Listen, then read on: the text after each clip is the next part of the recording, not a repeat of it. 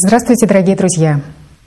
В потребительском мире человек определяет свое отношение к другим людям по критерию свой-чужой. Точнее, не сам человек, а сознание разделяет людей. И идет борьба между людьми, в том числе и на почве религиозной идентичности, то есть принадлежности человека к той или иной религии. И вот здесь хотелось бы отметить не к Богу единому, а к религии. В потребительском обществе это порождает споры, распри, войны, борьбу за власть единиц над всем человечеством, потому что они решили, что они ближе к Богу, потому что они себя назначили посредниками между Богом и человеком. Но, естественно, и на их место есть претенденты, которые утверждают массам, что именно их священное писание, толкования являются истинными и неискаженными, и что именно они могут привести к Богу. Все же остальное — это заблуждение, ведущее в ад. Тысячи лет есть религии, но нет мира. Религии, которые призваны объединять, разделяют людей. Но разделяют не религии, и уж тем более не те послания, которые передавались через ее пророков, а разделяют обыкновенные люди, которые узурпировали право на посредничество между Богом и человеком. И вот сегодня хотелось бы затронуть эти вопросы и разобраться в том, что происходит. За что люди убивают друг друга? Чего они не видят, суженные до точки спора? Как создавались священные писания и в каком виде они предстают перед человеком, который искренне стремится и идет на пути к Богу? Почему так происходит, что вроде бы человек искренне стремится познать себя, он искренне стремится к истине, но в то же время он занимается тем, что постоянно доминирует, ведет борьбу с такими же группами людей, как и он сам. Ну и, наверное, самый основной вопрос — это как нам отделить зерна от плевел, и как нам не утратить человечность из-за всей этой лжи и искажений, как нам всем вместе уважать и любить друг друга — жить в любви Божьей, а не просто мечтать об этом, творя противоположное. Я с огромным удовольствием представляю вам участников нашей сегодняшней встречи. Это уважаемый Игорь Михайлович Данилов. Здравствуйте. Жанна. Здравствуйте. Таисия. Здравствуйте. И Анна. Здравствуйте. Так или иначе, человек, который был рожден в определенной религиозной традиции, или же человек, который ищет ответы на внутренние вопросы, сокровенные вопросы, он сталкивается со священными писаниями в рамках той или иной религии. И так получается, что вместо ответов на вопросы в его сознании рождается еще больше вопросов, потому что он сталкивается с противоречиями в священных текстах. Служители, каждый в своей религии говорят приблизительно похожее, что это Слово Божье, что нужно доверять божественному откровению, вплоть до того, что нужно даже верить каждой букве. И здесь возникает вопрос, а как вообще создавались и писались священные писания, и вообще в каком виде они дошли до современного человечества. И мне кажется, что на этот вопрос очень важно ответить, потому что действительно очень много людей, которые искренне стремятся к Богу. И на пути на этом стоит сознание, и не только их сознание, но и сознание других людей. Мы исследовали священные тексты, священные писания и исторические факты таких религий, как зороастризм, буддизм, индуизм, а также такие мировые религии, как христианство и ислам, и поняли, что приблизительно во всех случаях ситуация одинаковая, что знания привносились пророками и передавались устно. И уже через какое-то время по памяти они записывались людьми, а еще немного далее они отбирались в зависимости от политической воли того или иного правителя, и неугодные источники, неугодные рукописи уничтожались. Далее масса толкований к этим священным текстам, и уже на основании вот всех этих толкований, многочисленных переводов происходит разделение на различные конфессии, направления, течения. И что мы имеем на сегодняшний день? В рамках даже одной религии люди разделены, искусственно разделены на свой-чужой, хотя Бог един. И, конечно, хотелось бы разобраться в этих вопросах, потому что очень важно, чтобы мы понимали, что мы не враги друг другу, что мы все люди — это единое человечество, что мы единая семья с единой духовной целью, и эта цель у нас у всех одна. Это цель — прийти к Богу. Я, конечно, понимаю, что по ту сторону экранов сознание очень многих людей, скажем, подсовывает картинки негодования относительно той правды, которую я сейчас озвучила. Поэтому для начала я бы хотела привести несколько примеров того, как создавались священные писания. И эти примеры приводятся исключительно для того, чтобы вы увидели, как работает сознание, в том числе и ваше сознание. Примеры касаются христианства, Новый Завет — Большинство этих книг было написано в течение двух поколений уже после ухода Иисуса Христа. Я бы сейчас хотела зачитать один исторический факт, то, о чем говорил Евсевий Кисарийский. Это отец церковной истории, который жил в третьем веке нашей эры. В книге «Церковная история», том 3, мы читаем следующее относительно Евангелия от Марка и того, кем был Марк. Марк был переводчиком Петра. Он записал все, что запомнил – и сказанного и содеянного Господом, но не по порядку, ибо сам не слышал Господа и не ходил с ним. Позднее он сопровождал Петра, который, в свою очередь, учил, как того требовали обстоятельства, и не собирался слова Христа располагать в порядке. Ну и... То есть, получается, человек вольной интерпретации передавал то, что когда-то слышал от кого-то. От кого-то. То есть через посредника уже, то есть ну, получается, это никогда так? не был рядом да, с ним. И... и в зависимости от ситуации, то есть тебе я могу рассказывать, если мы, к примеру, занимаемся чем-то, да, ну, скажем, там, элементарно. Мы пытаемся изучить Бхагавадгиту. Mm. А я тебе могу рассказывать о том, что когда-то слышал от кого-то. Mm-hmm. Наложит этот отпечаток? Наложит. Потому Конечно. что мы изучаем Бхагавадгиту. А с тобой мы, к примеру, решаем ну, какие-то физические задачи. То же самое я тебе расскажу по-другому. Конечно. Понимание Совершенно будет у тебя одно, у тебя другое. А у меня понимание будет третье. Правильно? Потому что когда я слышал это или услышал от кого-то, мне пришло определенное понимание. А что значит понимание? Вот простой вопрос, друзья. Угу. Понимание — это сложение определенных образов тот образ, который у меня сформировался, когда я что-то слышал, он будет доминирующим. Разве не так? И опыт, конечно же, тот, который есть у человека. Это если есть личный опыт. Угу. Как правило, все остается на уровне услышанного. Опыт, он приобретается путем труда. Но многие себя не утруждали в труде праведном, а довольствовались банальным образом. Образ есть, значит, есть понимание.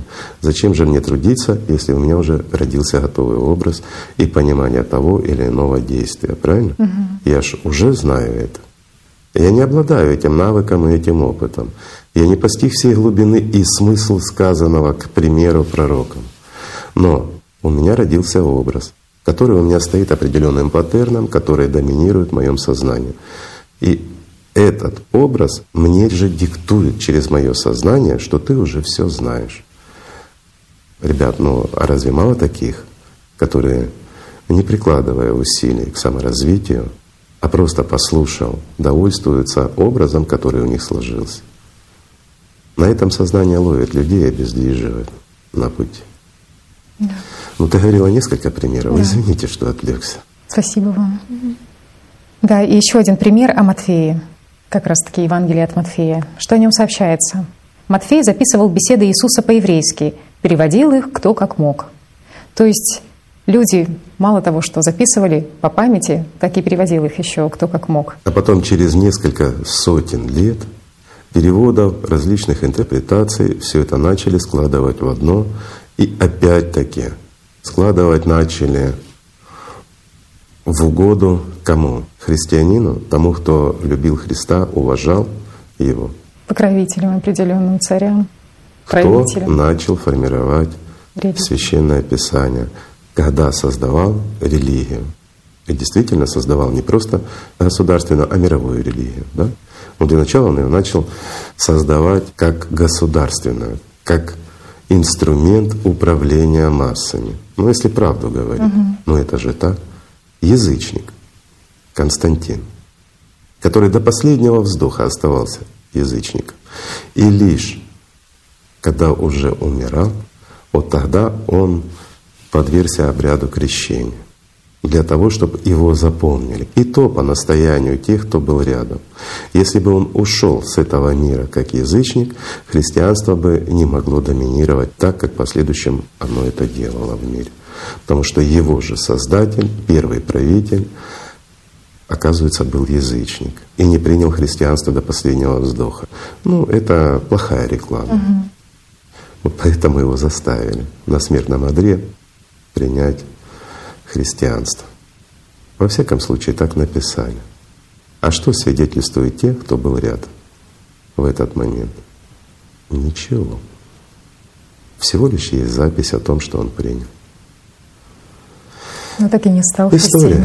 да? Ну, если Хорошо. человек до последнего вздоха придерживается язычества, многобожия, и причем в том понимании, которое это исповедовал Константин, а это, извините, как раз направление было ну, когда человек в угоду себе, в угоду всему, такое потребительское отношение древнейшей языческой религии, которую исповедовал он. Он назначал себя Богом, верховным правителем, ну, ну и тому подобное. Что мы можем сказать по этому поводу, правде глядя в глаза? Что бы он выбрал и вложил в христианство? Истину?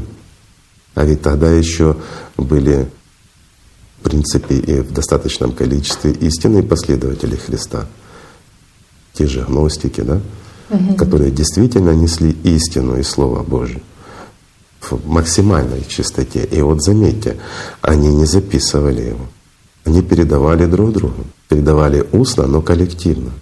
Один человек не имел права, когда нету рядом еще кого-то, передавать слова Христа как учение. Это делалось коллективно у них. А почему? Потому что один человек всегда исказит. Поэтому группой передавалась группе. И это шло преемственность из поколения в поколение. И старались это все сохранить. И опять-таки, в последующем, когда описывали загностиков, рассказывали, это уже поздние времена, когда пошли записи и рассказы. Конечно, там много искажений уже пошло. Но тем не менее, даже в поздние времена, описывая агностиков, и христианство как религию говорили, что истинные последователи Христа учили совершенно по-другому и совершенно другому. В первую очередь они учили тому, что Иисус Христос привнес любовь Божью, которую даровал каждому, кто ее примет. И не может быть посредника между Богом и человеком. Да. Поэтому там было все по-другому. Но это правда жизни, это историческая правда, которая подтверждается. Конечно, само христианство было реально гимном свободы, свободы и любви. Конечно. Изначально. Но вот тоже интересно, что даже до того момента, когда, скажем, Константин объединил и выбрал, скажем, рукописи, которые удобны, ведь… Ну, давайте глянем угу. на те же рукописи, на те же Евангелия. Они под копирку, один в один, угу. рассказывают то же самое. Сколько лет проповедовал Иисус Христос?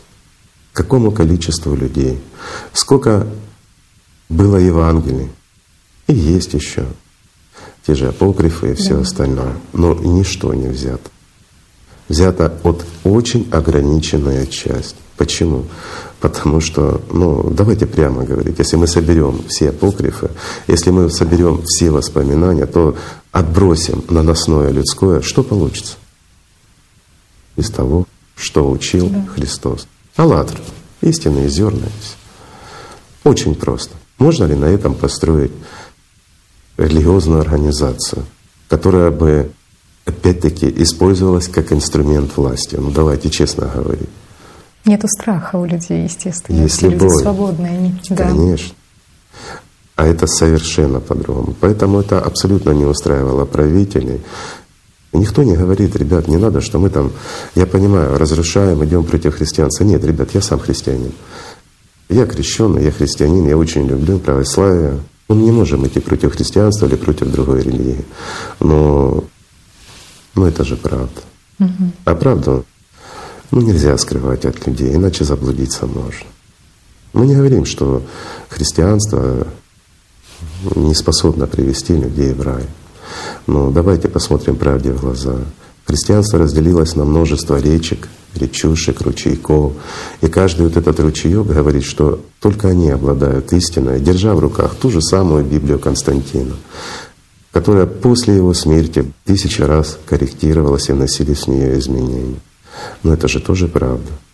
И вот они, держа вот этот продукт в своих руках, говорят, что это Слово Божье, которое не подвергалось никакому искажению, что оно несет истину, но только они могут его правильно толковать.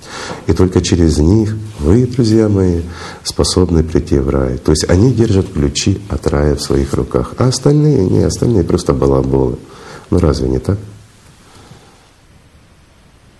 Еще хотелось бы тоже поднять такой вопрос, понять, как вообще работает сознание человеческое, и стоит ли доверять своей памяти. То, что и вот это вот очень важно нашим скептикам и тем, кто брызжет слюной. Ну не они брызжат, а те демоны в головах людей. Потому что правда не устраивает прежде всего демонов. И если человек живет под их управлением, под их руководством, то в нем вскипает эмоция негодования, у него исчезает стремление к познанию. Ему достаточно тех образов, которые в голове, как будто он что-то знает. И этот образ, а образ прежде всего — это, извините, то, что не существует. Это дьявольский образ. И они доминируют над жизнью человека. Разве не так? Угу. Так. Так вот, для того, чтобы эти образы не были вашими путеводителями, не были вашими сусанинами, которые ведут вас в ад, ребят, нужно просто заниматься, нужно изучать. Если ты действительно стремишься к Богу, то прежде всего конкретные личные практики духовный опыт собственный. Вот это самый лучший путь. Правильно? Правильно. И правда. И не надо бояться правды. И не надо вскипать. И уж тем более эмоция, когда люди говорят о любви Божией, и противостоящая эмоция, которая, ну, скажем так, пытается облить нас грязью, она идет не от того, кто может стать ангелом вас, а от того, кто этого не хочет. И вы выбираете, кем быть. Прямо сейчас, в данный момент. И то, что вас доминирует, тем вы и являетесь. Но запомните, служить заведомо мертвому значит быть мертвым. А жить с любовью от живого значит быть живым. Поэтому не стоит осуждать никого, и уж тем более нас, когда мы говорим правду. А сегодня, я так понял, мы будем говорить исключительно о правде, которая подтверждается исторически, научно, ну и вообще это является фактом, который не сотрешь. И даже является тем фактом, который не смогли стереть вот эти посредники между Богом и человеком на протяжении многих веков. И чтобы расставить все точки над «и», давайте скажем так, тысячи лет существует религия. Они существуют на тех знаниях и на тех посланиях от Бога, которые через пророков были озвучены нам. И тысячи лет как сказала Татьяна, продолжаются войны и разделения. А я скажу так, если бы хоть одна религия сохранила учение своего пророка в чистоте, мы жили бы сейчас совершенно в другом мире. Мы бы не зациклены были на себе, мы не были бы разделены, мы не воевали бы за эпитеты одного и того же Бога и не переживали кризис ни экономический, ни уж тем более духовный мы бы сейчас, и это без шуток, мы бы сейчас осваивали уже другие галактики. А на сегодняшний день мы до сих пор не можем слетать на Луну. Не способна наша наука дать нам эту возможность. Сейчас только она над этим работает. Почему? Потому что наука напрямую связана с нашим развитием. Порой не в лучшую сторону. И вот на сегодняшний день у нас доминирует наука на самоуничтожение. Вектор такой у нас. Разве не правда? Угу. Сколько у нас уделяется времени, средств и всего остального, чтобы изобрести то, что нас уничтожит. Ребят, мы и так все смертны. А сколько мы тратим сил, времени, средств, просто как человечество, чтобы улучшить жизнь каждому. У нас до сих пор есть огромное число, в огромном проценте людей, которые живут за гранью бедности в цивилизованном обществе. Это нормально. Разве это нормально, что до сих пор дети умирают с голоду и умирают от жажды, когда наука сегодняшнего дня способна накормить всех и напоить всех, и обеспечить прекрасную жизнь каждому. И это правда. те ресурсы, которые у нас есть на Земле, на нашей планете даже, они огромны. Научные знания, которыми мы на сегодняшний день владеем как человечество, они колоссальны. Но есть знания, которые превосходят их в миллиарды раз. Но даже те знания, которые есть сейчас у нас, которые даны человечеству, они способны построить Эдем на этой планете. Разве не так? Так что, друзья, кто виноват? Те, кто говорят правду, или те, кто поддерживает этот мир в таком состоянии, в котором он есть, в потребительском? Я понимаю, что многие из вас скажут, а что я? Да то и ты. Мы постараемся сегодня рассказать, что значит внимание человека, его стремления, его желания. Чего он хочет, куда он вкладывает свое внимание, то и реализуется. Это действительно так. Ну и действительно так, то, о чем говорили все пророки, которые привносили сюда, скажем, те же ключи от рая, как утверждают в религиях. Но на самом деле это не ключи, на самом деле это знания, которые нужно было брать и использовать. Потому что дорога к Богу, она не терниста, но она и нелегка, потому что на каждом шаге мы наступаем или на кочку, или падаем во враг — которым и является дьявол своими соблазнениями. Но если мы не обращаем на это внимания, на его соблазны, ведь он ничего не делает. У него нет ни рук, ни ног. Его руки и ноги — это наши руки и ноги. Его голова — это наша голова. У него есть лишь шепот, который он вкладывает нам. И когда мы его принимаем и вкладываем наше внимание на тот шепот, который приходит нам в голову, помимо нашей воли, Почему помимо нашей воли? Потому что у нас есть выбор, а воли у нас нет. И это тоже правда. Мы можем выбирать между тем, что чувствуем, и тем, что шепчет нам дьявол. Но вот когда мы выбираем то, что шепчет нам дьявол, то как раз мы реализуем его волю. И это правда. Своим выбором, своим вниманием, своей жизнью мы реализуем его планы на разрушение. Я приведу простой пример. Мы все разделены. Разделены на языки, на страны. Мы разделены в собственных семьях, мы разделены с друзьями. Ведь порой мы, да какой порой, довольно часто плюем спину своему другу. А вместе с другом мы плевываем еще кого-то. Так, говорят, работает наше сознание. Такая у нас вот психология нет. Так ведут себя звери, а не люди. Это не психология. Это реальное воздействие. Это реально то, чего хочет дьявол, и мы это выполняем. Разве не так? Так. Но должно быть все по-другому, потому что мы все одна семья. И на самом деле мы все одно целое. Но чтобы разобраться, почему так происходит, и почему дьяволу так удобно, почему ему удобно разделить наше внимание и рассеять его во множество, я отвечу проще, чтобы мы его все вместе не вложили в одно целое. Почему? Да потому что изменится будущее, если мы все вместе вложим свое внимание в одну цель. Потому что эта цель станет реальностью. Ну, я думаю, может, если придет время, мы, может, поговорим и с позиции физики, почему это так происходит. Если успеем сегодня. Ну а пока давайте поговорим о тех подменах и изменениях, вот, за которые начала говорить Татьяна. Кажется, что они мелочные и не важны. Нет, друзья, не важны. Каждое слово, которое искажает, оно отправляет вас не направо, а налево или наоборот. Представьте, что вам нужно прийти из точки А в точку Б, и вы пользуетесь картой. И карта вместо того, чтобы направить вас по прямой дороге, она вас отправляет совершенно в другую сторону. Вот такой вот сломанный GPS-навигатор, который ведет совершенно в прямо противоположном направлении. Вот эти вот подмены, изменения, искажения истинных знаний, которые приносили пророки, они и являются вот этим испорченным GPS-навигатором, ведущим нас прямо противоположную сторону. Но когда мы идем в другую сторону от того, куда мы стремимся внутренне, а все люди стремятся, даже атеисты, они все хотят любви, все хотят мира. И в действительности личность каждого человека, в том числе и атеиста, стремится прийти домой, прийти к Богу, в тот мир, где нет смерти. И это тоже правда, к сожалению. Почему к сожалению?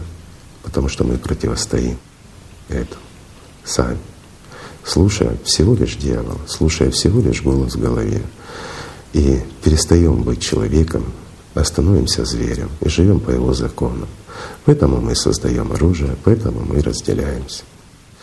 Это выгодно и удобно дьяволу, но это противоречит самому пониманию человека и уж тем более человечества. Поэтому очень важно сохранять в чистоте и целостности те знания, которые привнесены. А как вмешивалась в это система или тот же дьявол, мы сейчас вот как раз попробуем разобрать. Порой люди даже не замечали, как творили это зло. Почему? Потому что они не жили Богом, они не жили любовью Божьей. Они не знали истины и никогда ее не исповедовали. Но они были прекрасные переводчики или же хорошими историками. Угу. Они слышали, запоминали, рассказывали так, как могли, переводили так, как понимали. Потому что для них это не имело ценности. Потому что для них наибольшей ценностью это было уважение других людей — Порой даже переводчики, которые видели, что они привносят изменения и искажают суть и истину, они молчали об этом. А некоторые даже пытались оправдаться, но оставляли эти искажения. Почему? Потому что так их принимало общество. А если бы они сказали правду, то и бы общество не приняло. Почему? Да потому что это бы противоречило целям и задачам самой организации. Той организации, которой масса людей стоит между Богом и человеком. Хотя во всех религиях все пророки, они говорили одно — никто не может стоять между Богом и человеком. Но это правда. Давайте продолжим. Узнаем, как работает наше сознание, как те же демоны, иблисы и все остальные, шайтаны, как бы мы их ни называли. Но это всего лишь шепот, который мы превращаем в нашу жизнь. И как этот шепот менял и искажал истину, дарованную всем нам. И почему в последующем приходилось обновлять эту истину, и почему присылались другие пророки с той же самой истиной, абсолютно одной. И почему мы опять это делаем. Спасибо, Игорь Михайлович. Да. Ну, наверное, хотелось бы начать с самого первого простого такого момента, простого. Это что действительно, когда приходили пророки, то они передавали людям информацию в устной форме. И люди уже в устной форме передавали от человека к человеку. И вот здесь вопрос, а можно ли вообще полагаться на, на человеческую память? память? Да. Да. Вот исследования показали, что в принципе любое событие, которое становится воспоминанием, оно уже может исказиться до неузнаваемости. И по сути сознание человеческое — это фальсификатор. Оно сохраняет точный образ события только буквально какие-то миллисекунды. А когда включается уже долгосрочная память, то оно искажает полностью события до неузнаваемости. И вот эксперимент, который, к примеру, mm-hmm. хотелось бы привести, это подобен игре детской в испорченный телефон, когда mm-hmm. для эксперимента требуется пять и более человек, Первому предлагается прочесть абзац и пересказать его второму. После второй пересказывает третьему, третий четвертому и так далее. И замечено, что уже при передаче от первого участника ко второму теряется до 50% важной информации. Угу.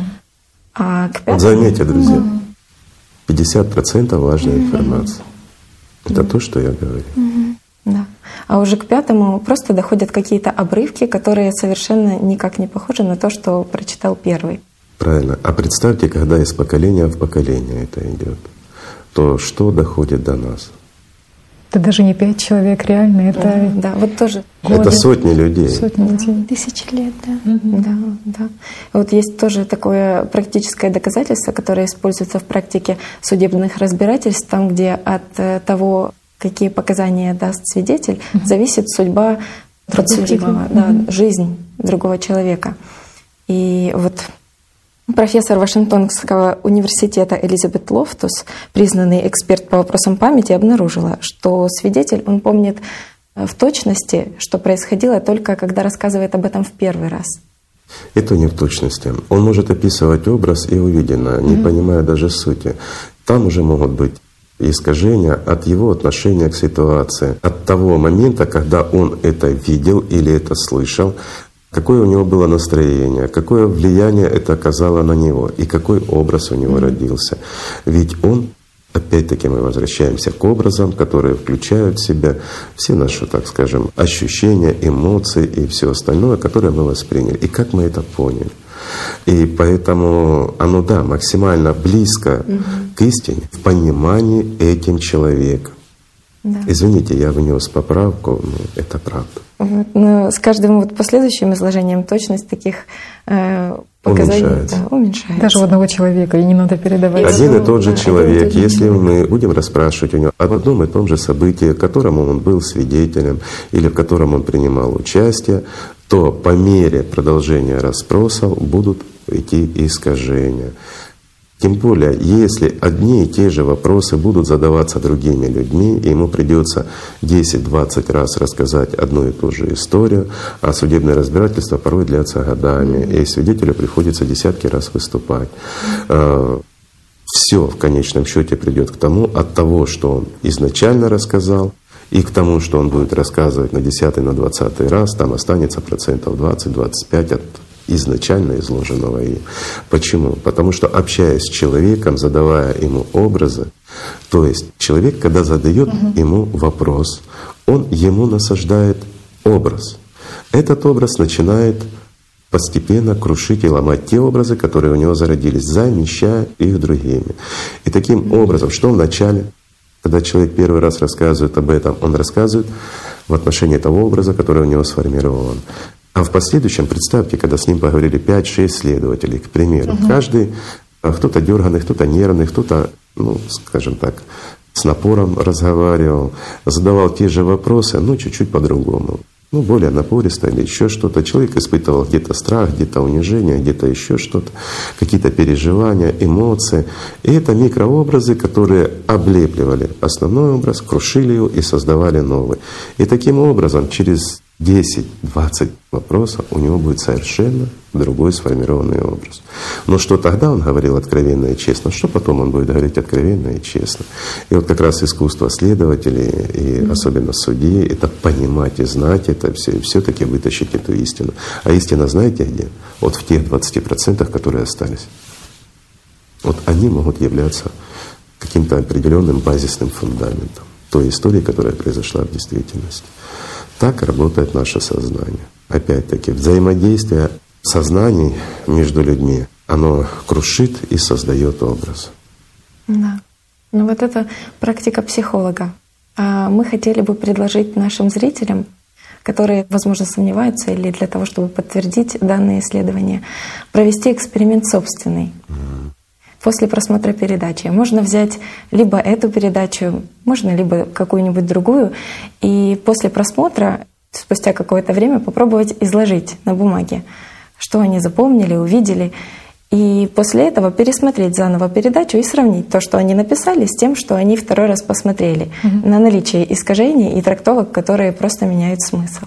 На наличие образов, да? Да, на наличие вот образов. первый образ, который сформировался, тут да. же его записать. Потом пересмотрите, желательно через 2-3 дня пересмотреть и сравнить свои понимания с теми, которые вы записали. Но записывать надо более подробно, правильно описывая тот образ, который у вас сформирован. То есть, что увидели, что запомнили. И разница будет существенна. У многих возникнет вопрос, а можно ли избавиться от этого? Можно. Но для этого нужна правда. Нужно жить правдой прежде всего внутри себя. И не поддаваться на шепот и на тех комментаторов. Ведь каждый, кто даже сейчас, вот вы смотрите, друзья наши, а у вас в голове идет обсуждение каждого из нас. Почему? Ведь мы даем какую-то информацию. Эта информация может рождать ассоциативный ряд как информация, какие-то воспоминания, еще что-то. Но почему у вас в головах артисты начинают нас обсуждать? И обсуждать в целом. Зачем мы это делаем, кто мы такие, какое мы имеем право. Ребят, а какое мы имеем право, как люди, молчать и говорить неправду? Замалчивать ложь. Разве не так? Разве имеем мы право? И ты, мой друг, тоже. Нет, не имеем. Поэтому мы и говорим. А какое имеют право артисты у вас в голове портить вам жизнь? Вот смотрите, я много раз об этом говорил, но скажу еще раз. Есть люди, которые живут легко, живут в любви и радости. Почему? Потому что они запрещают артистам доминировать над собой, во-первых, а во-вторых, загружать их как баржу плохими новостями, сомнением, всякой грязью, всякими нечистотами. Эти люди подобны птицам. Они летают под небесами в ярком солнце, наслаждаются видением. Это не значит, что они такие легкомысленные или еще что-то нет. Они абсолютно рассудительные, грамотные, умные люди. Почему? Потому что по-другому не получится. И вот эта свобода, которую они получают, она рождается от того, что они перестают жить под диктатуру чужих голосов в своей голове. И тогда они видят правду. А есть люди, которые постоянно слушают этих артистов, которые их грузят в действительности как баржа, пока она не утонет, всеми нечистотами. И мы, как люди, вправе выбирать, как нам жить, как птица небесная или как тонущая баржа под грузом нечистот. Мы несем через свою жизнь все то, что принимаем. И об этом стоит тоже думать. Спасибо большое за ответ такой, потому что действительно ты понимаешь, что картинки, образ — это реально инструмент сознания, который он когда захочет, когда ему выгодно, в любой момент может подменить, Он исказить. сразу не дает даже образ порой, mm-hmm. а легкий шепот, легкое сомнение, легкую мысль. Потом, когда мы вкладываем туда внимание, в его шепот, начинаем слушать и начинаем формировать, вот мы рисуем этот образ. Mm-hmm. Он может вкинуть нам, ну опять-таки тот же демон, да, вкинуть легкий контур образа, и подбросить эмоции. И дальше, слушая его и руководствуясь этой эмоцией, мы рисуем целую картину из образа. Мы вкладываем свое внимание, мы свою жизнь тратим на то, что прессовать иллюзию. И тогда вся наша жизнь — это просто иллюзия. Никому не нужно. Бессмысленно. И как бы мы себя здесь не тешили, и чего бы мы не добивались в этой жизни, все наши достижения — это ничто. Почему? Потому что человеческая жизнь, она очень-очень коротка. В действительности человек живет одно мгновение, один день, который очень быстро проходит. И стоит ли это тратить на то, чтобы тешиться какой-то иллюзией, каким-то образом, который не соответствует действительности? Или может все таки взлететь под небеса и быть свободным и вольным, быть честным, быть человека. Тоже относительно честности, Игорь Михайлович. Вы только что говорили о том, что есть люди, которые знают правду, но молчат. И вот тоже очень интересное встретилось нам исследование относительно того, почему все-таки люди продолжают искажать информацию, почему замалчивают факты. Но цифры такие, что более 55% людей замалчивают правду либо о себе, либо о близких им людях для того, чтобы сохранить, как говорится, лицо, для того, чтобы казаться, а не быть.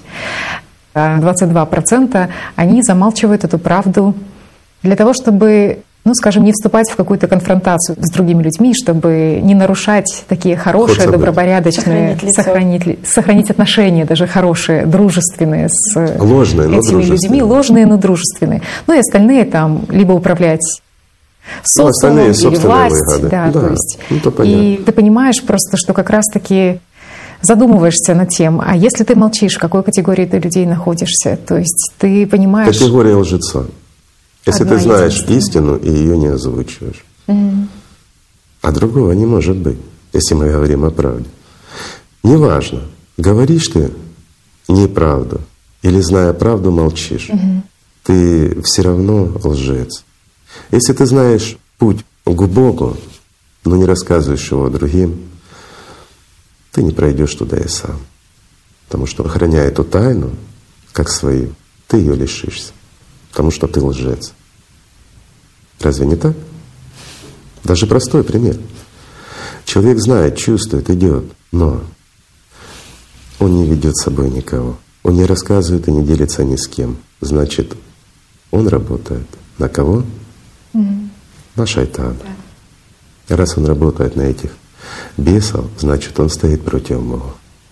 И дойдя до самой двери, войти в нее он не сможет. В этом смысл. Представьте, вот мы говорили перед этим о птичках, uh-huh. да? Представьте птичка, которая начинает грузить себя, как та же баржа. Далеко ли она улетит?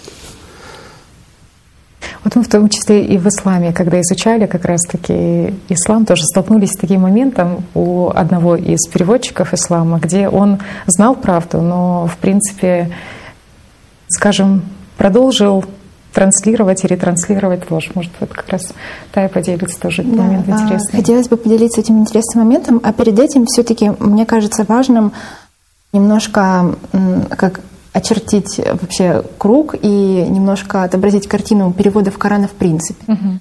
Потому что все-таки это важная информация, и к переводу Корана все всегда относятся трепетно. А ты знаешь, сейчас вот у наших зрителей возникнет вопрос, mm а что эта девочка говорит о переводах Корана, не, не соответствуя образу мусульманки, какое она имеет право, и почему она вообще поднимает этот вопрос, знаешь?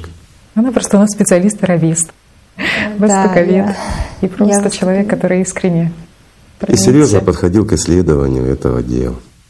Так что извините, что оно не соответствует тем образом, которые вы привыкли видеть. Человек, который изучал и имеет отношение к науке. Неравнодушный. И неравнодушен. Поэтому имеет право говорить то, что нашла. Так как она владеет языками, в том числе и арабским, да? Поэтому могла сличать с источниками, да. древними, более поздними, настоящими. Это то, что о чистоте Корана, о подменах, которые там, и уж тем более с переводами. Да. И на самом деле этот вопрос меня интересовал еще в университете, еще когда мы были в Египте, когда я была и в Марокко, и была в библиотеках, и мне всегда было интересно именно сама суть перевода Корана. А почему? Потому что существуют разные подходы к переводу Корана в принципе. Угу. То есть есть переводы смыслов, есть дословные переводы, есть поэтические переводы. Почему? Потому что часть э, ученых считает, что Коран это сплошная метафора. То есть, значит, что. Заметьте, ребят, угу. вот, друзья мои, вот сейчас она сказала ключевой момент, что Коран это сплошная метафора. Да. Извините, это Коран. Это то, что сам Аллах через Джабраила передал пророку Мухаммеду. Это та истина, которая шла в этот мир для того, чтобы исправить ситуацию с теми искажениями, которые были привнесены людьми под воздействием тех же шайтанов, тех же демонов, как бы мы их ни называли. Но это те искажения должны были быть исправлены, которые образовались после привнесения той же самой истины Иисусом Христом. Угу. Это шло обновление, спасение, скажем, людей и масс. И кто-то позволяет себе переводить это как метафор. Вольнодумие. А вольнодумие это что? Угу. Кто думает вольно? Чья воля? Чья воля? Угу. Так же, как и демократия, да? Извините, но это правда. Да, то есть когда переводят Коран, то просто часть людей толкует сразу же его, часть переводит дословно, и часть переводит в стихах. И самое интересное, что несмотря на то, что прошло уже столько лет, не существует единой формулы перевода Корана, с которой бы все согласились, то есть как его правильно переводить. Однако существует множество правил и условий, которых стоит придерживаться человеку, который uh-huh. решил переводить Коран. Вот. Э, наряду с очень логичными для сознания, например, знание обоих языков, конечно же, знание синтаксиса, грамматики, баляга — это арабское э, стихосложение и так далее, мы встречаем следующее, что мне показалось очень важным. Толкователь, переводчик Корана должен иметь ильму ладуни, сокровенные знания, открывшиеся ему Аллахом в итоге его следования Корану и Хадису. Потому что в Хадисе сказано, кем бы ни был тот, кто следует приобретенным знаниям, тому Аллах откроет и те науки, о которых он не знал. И тут э, хочется сказать, что если мы не понимаем исконного смысла, который заложен или в Коран, или в другое священное писание, то переводить его ну, просто не имеет смысла тогда. То это есть, невозможно это его невозможно. перевести так, чтобы сохранить саму суть угу. и весь смысл. Это нереально. Да.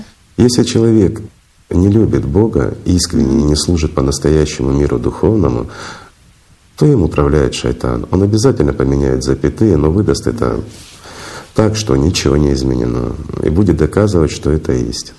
Да, да. К сожалению, это правда. И мы это видим. И вот ты сейчас говоришь о переводах Корана, а если mm-hmm. мы возьмем, как менялся язык как на то время, когда впервые был написан Коран, и скажем, позже, и какие изменения опять-таки привносились в сам Коран, в первый Коран и в последующие Кораны. Но ведь это что же все проделки, извините, человека. Конечно. Но тут мы Слабого тогда духа.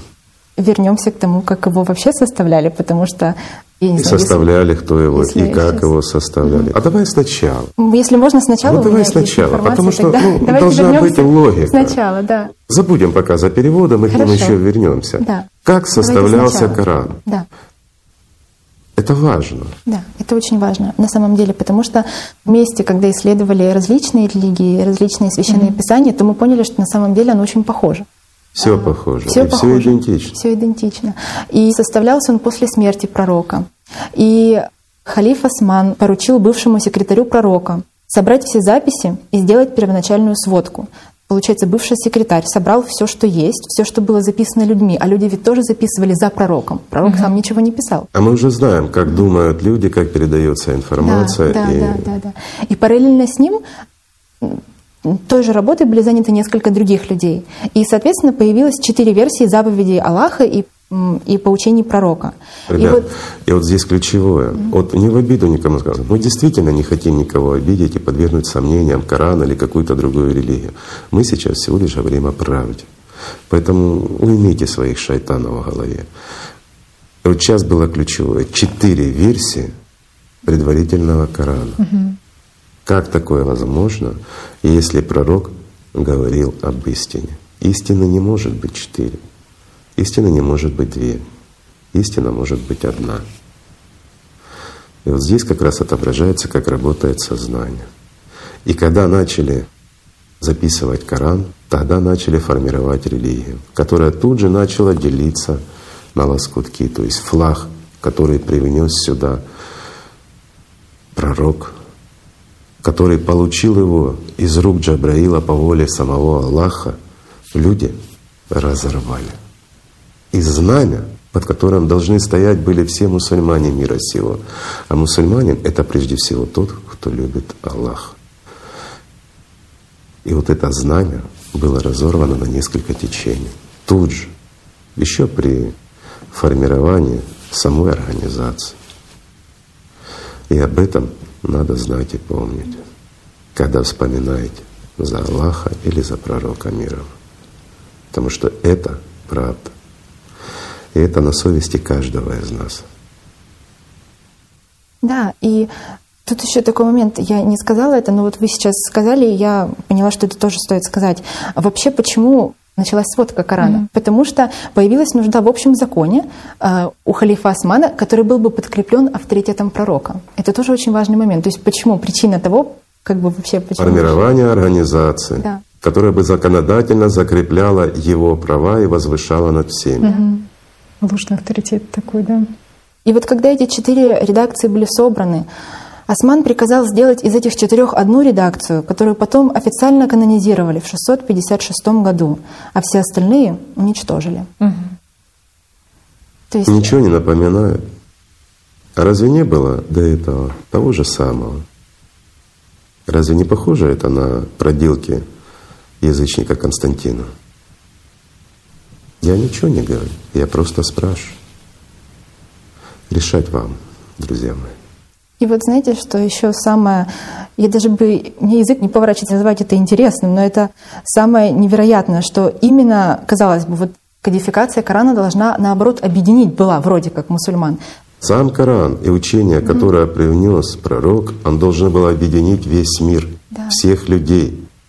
И все должны были быть мусульманами, потому что ислам — это религия любви, которая бы объединила всех людей этого мира. Для этого он был неспослан.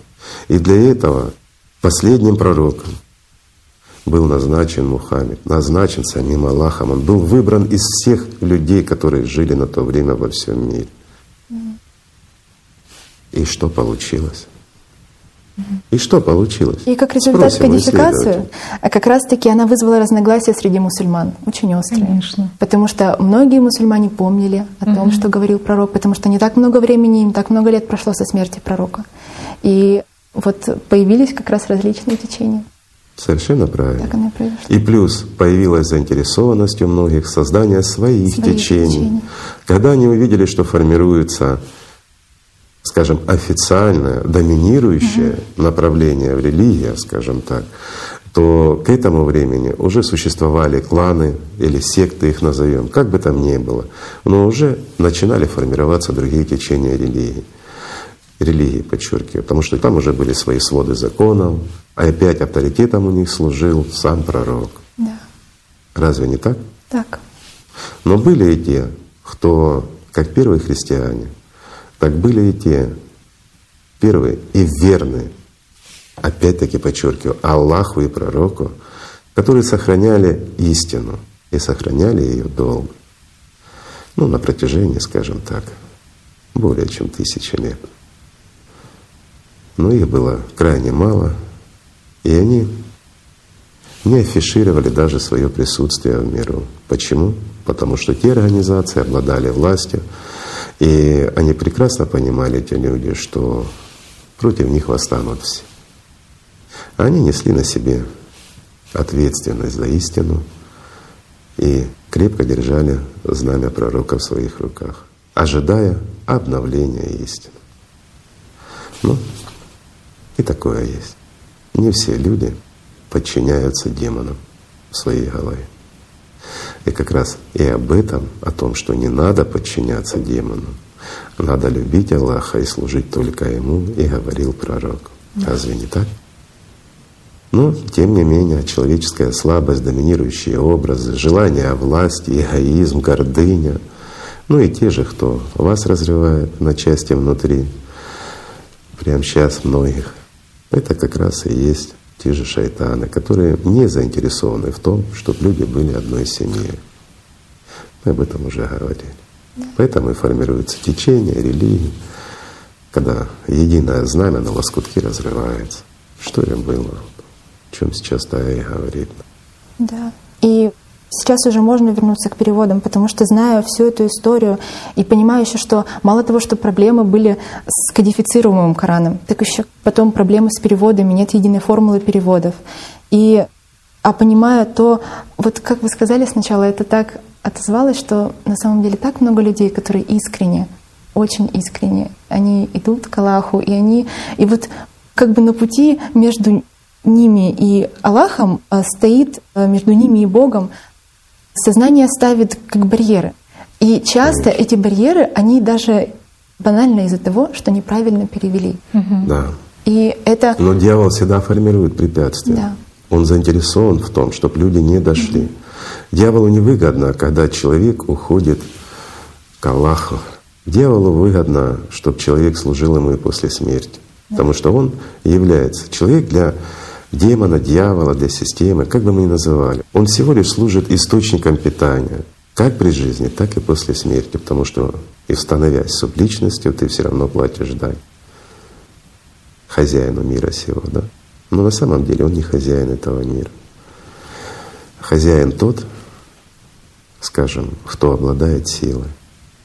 И вот силой дьявола наделяем мы по глупости своей. Поэтому он и доминирует. Да.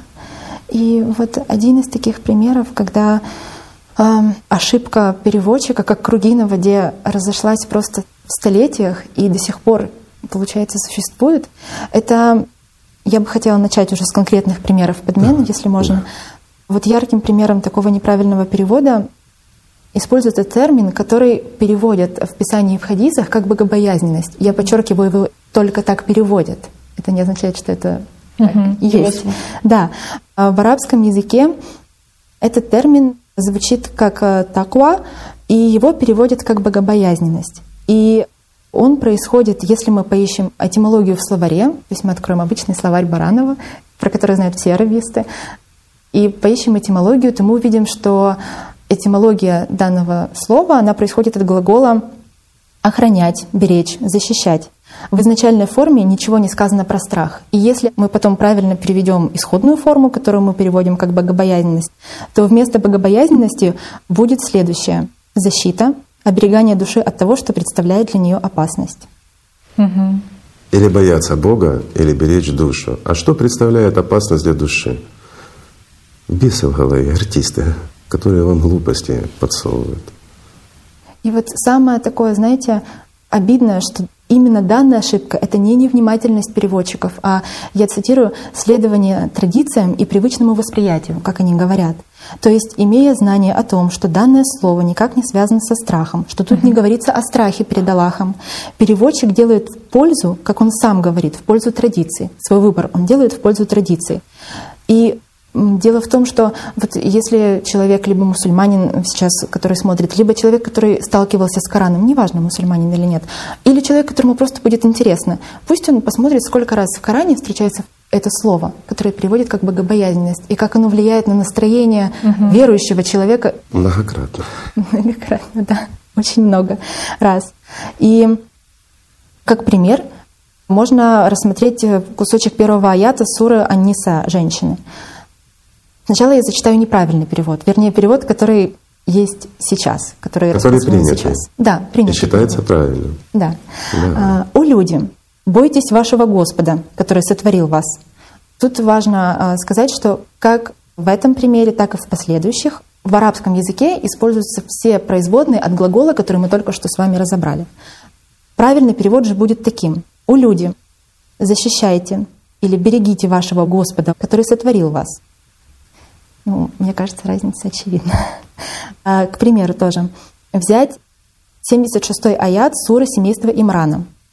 Перевод, который сейчас считается правильным. Тот, кто честно исполняет условия и боится Бога, увидит, что Бог любит боящихся Его. Хм. Правильный перевод. Тот, кто честно исполняет условия и бережет Бога, увидит, что Бог любит защищающих или берегущих Его. А что значит защищающих и берегущих да, его? Тут вопрос. Когда мы, скажем так, берем истинные знания, понимание этого процесса, мы понимаем, что беречь Бога — это значит беречь связь с Богом, беречь вот это чувственное восприятие. И что значит защищать Бога? Бог не требует ну, ну это смешно, чтобы человек защищал Бога. Ну, на этом, кстати, родилась целая религия неправильного понимания, что значит защищать Бога. Ну такая доминирующая огромная религия была. Смысл не в этом. Смысл в том, что защищать Бога — это защищать в себе от демонов, в себе же нашу любовь и наше чувство, наше понимание Бога наше понимание истины. Эта защита идет внутри, это поле битвы внутри самого человека. Mm-hmm. И когда мы отстаиваем, нам шайтан в голове говорит, от Бога ты должен бояться или там не любить, а ты это не слушаешь. не то, что ты споришь с ним, а ты вообще это не воспринимаешь и не слушаешь. Как лает далекий лает чужой собаки. Для тебя он не существует. Тогда демон перестает об этом говорить, тогда ты защищаешь его. Это не значит, что кто-то что-то сказал, ты там на него напал. Ну это ж как зверь. Внутри себя главная защита. И когда ты несешь это каждому понимание и пробуждаешь тех, кто спит, и доносишь эту истину до других, вот тогда ты защищаешь, тогда ты служишь, тогда это истина. А когда ты боишься Бога сидишь, ты никогда к Нему не придешь. Ну вот если я, к примеру, ну, я не знаю, ну что-то боюсь, там паучка какого-нибудь, я его возьму в руки. Да нет, конечно. Извини, вот если бы я вас боялся, разве бы я сидел сейчас с вами? Если бы такие были страшные для меня, знаешь, ну такая вот фобия была на вас, к примеру. Ну как бы я мог здесь сидеть? Разве что только вот это вот шутка, извините. Но это правда. Если мы кого-то боимся, мы к нему никогда не пойдем. Мы не можем испытывать чувство любви к тому, кого мы боимся. Мы не можем чувствовать того, кого мы боимся. Бог — это добро, Бог — это любовь. Это то высшее и светлое, что дает жизнь вечную. Это то, к чему тянется наша душа. Она не тянется. Это неправильное выражение. Даже я сейчас вот сказал общепринятой фразы, а на самом деле душа принадлежит тому миру, это часть того мира. Это наш портал и наша дверь. Это и есть те райские врата, через которые мы как личность можем пройти в мир Бога. и быть его частью, стал тем, кого люди называют ангел, то есть существом бессмертным и существом бесполым. Это также важно, потому что здесь мы все различимы и разделены, там мы все едины. Мы часть одного прекрасного бескрайнего мира. Это то, куда каждый из нас как личность стремится. И вот представьте, мы этого боимся. Как можно бояться счастья? Ну это же смешно. Но демону угодно, чтобы мы его боялись, ибо дьявол правит через страх. Также правят и правители через страх. И очень удобная форма для того, чтобы повелевать людьми как рабами, вот этим посредником между Богом и человеком, навязывать страх. Ибо через любовь диктовать не будешь. Ну как можно управлять через любовь человека? Только договариваться. Через страх как раз можно управлять. Отсюда и слово «раб» в исламе и в любой другой религии. Отсюда и страх Божий. Хотя никогда ни один из пророков об этом не говорит. И вот в этом истина. И это надо помнить. Да, про слово раб тоже будет сказано. Угу. Сейчас все-таки хочется дальше продолжить про э, богобоязненность, потому что она этот термин присутствует в ключевых пониманиях для людей. Вот то, что вы только что сказали про мир Бога, про рай тут тоже есть. Например, в той же суре, то есть семейство Имрана, в 133 аяте сказано «Старайтесь заслужить помилование Господа вашего и войти в рай, обширный, как небо и земля, и уготованный для боящихся Бога». Правильный же перевод. «Старайтесь заслужить помилование Господа вашего и войти в рай, обширный, как небо и земля, уготованный для берегущих, защищающих Бога». Угу. Разница есть? Конечно. Да. Существенная, да? Угу. Просто для тех, кто хочет понять. Какова разница? Когда мы бережем вот это ценное божественное внутри, мы не пускаем никакую мысль, никакое сопротивление. Мы безоруживаем дьявола, мы делаем его слабее. Мы тогда, воля-неволя, мы становимся служителями мира духовного. Мы уже часть его воинства здесь, в темноте этого мира, в этом аду. Почему? Потому что мы несем свет. И мы забираем силу у врага человечества, потому что мы его не кормим, мы не делаем его сильнее. Это правильно. И об этом говорил Джабраил пророку Мухаммеду. Но что трактуют посредники? Ты должен бояться. То есть дьявол через них управляет вами. И он говорит, дьявол говорит, через тех, кто имеет язык и через тех, кто его слушает, чтобы вы слушали его и боялись. А что значит бояться Бога? Это значит, я делаю так, как мне велят, но внутри я сопротивляюсь и я ненавижу. Я боюсь. Это отрицательная эмоция, которая никогда не приведет к любви и к раскрытию личности, и сближению личности с душой.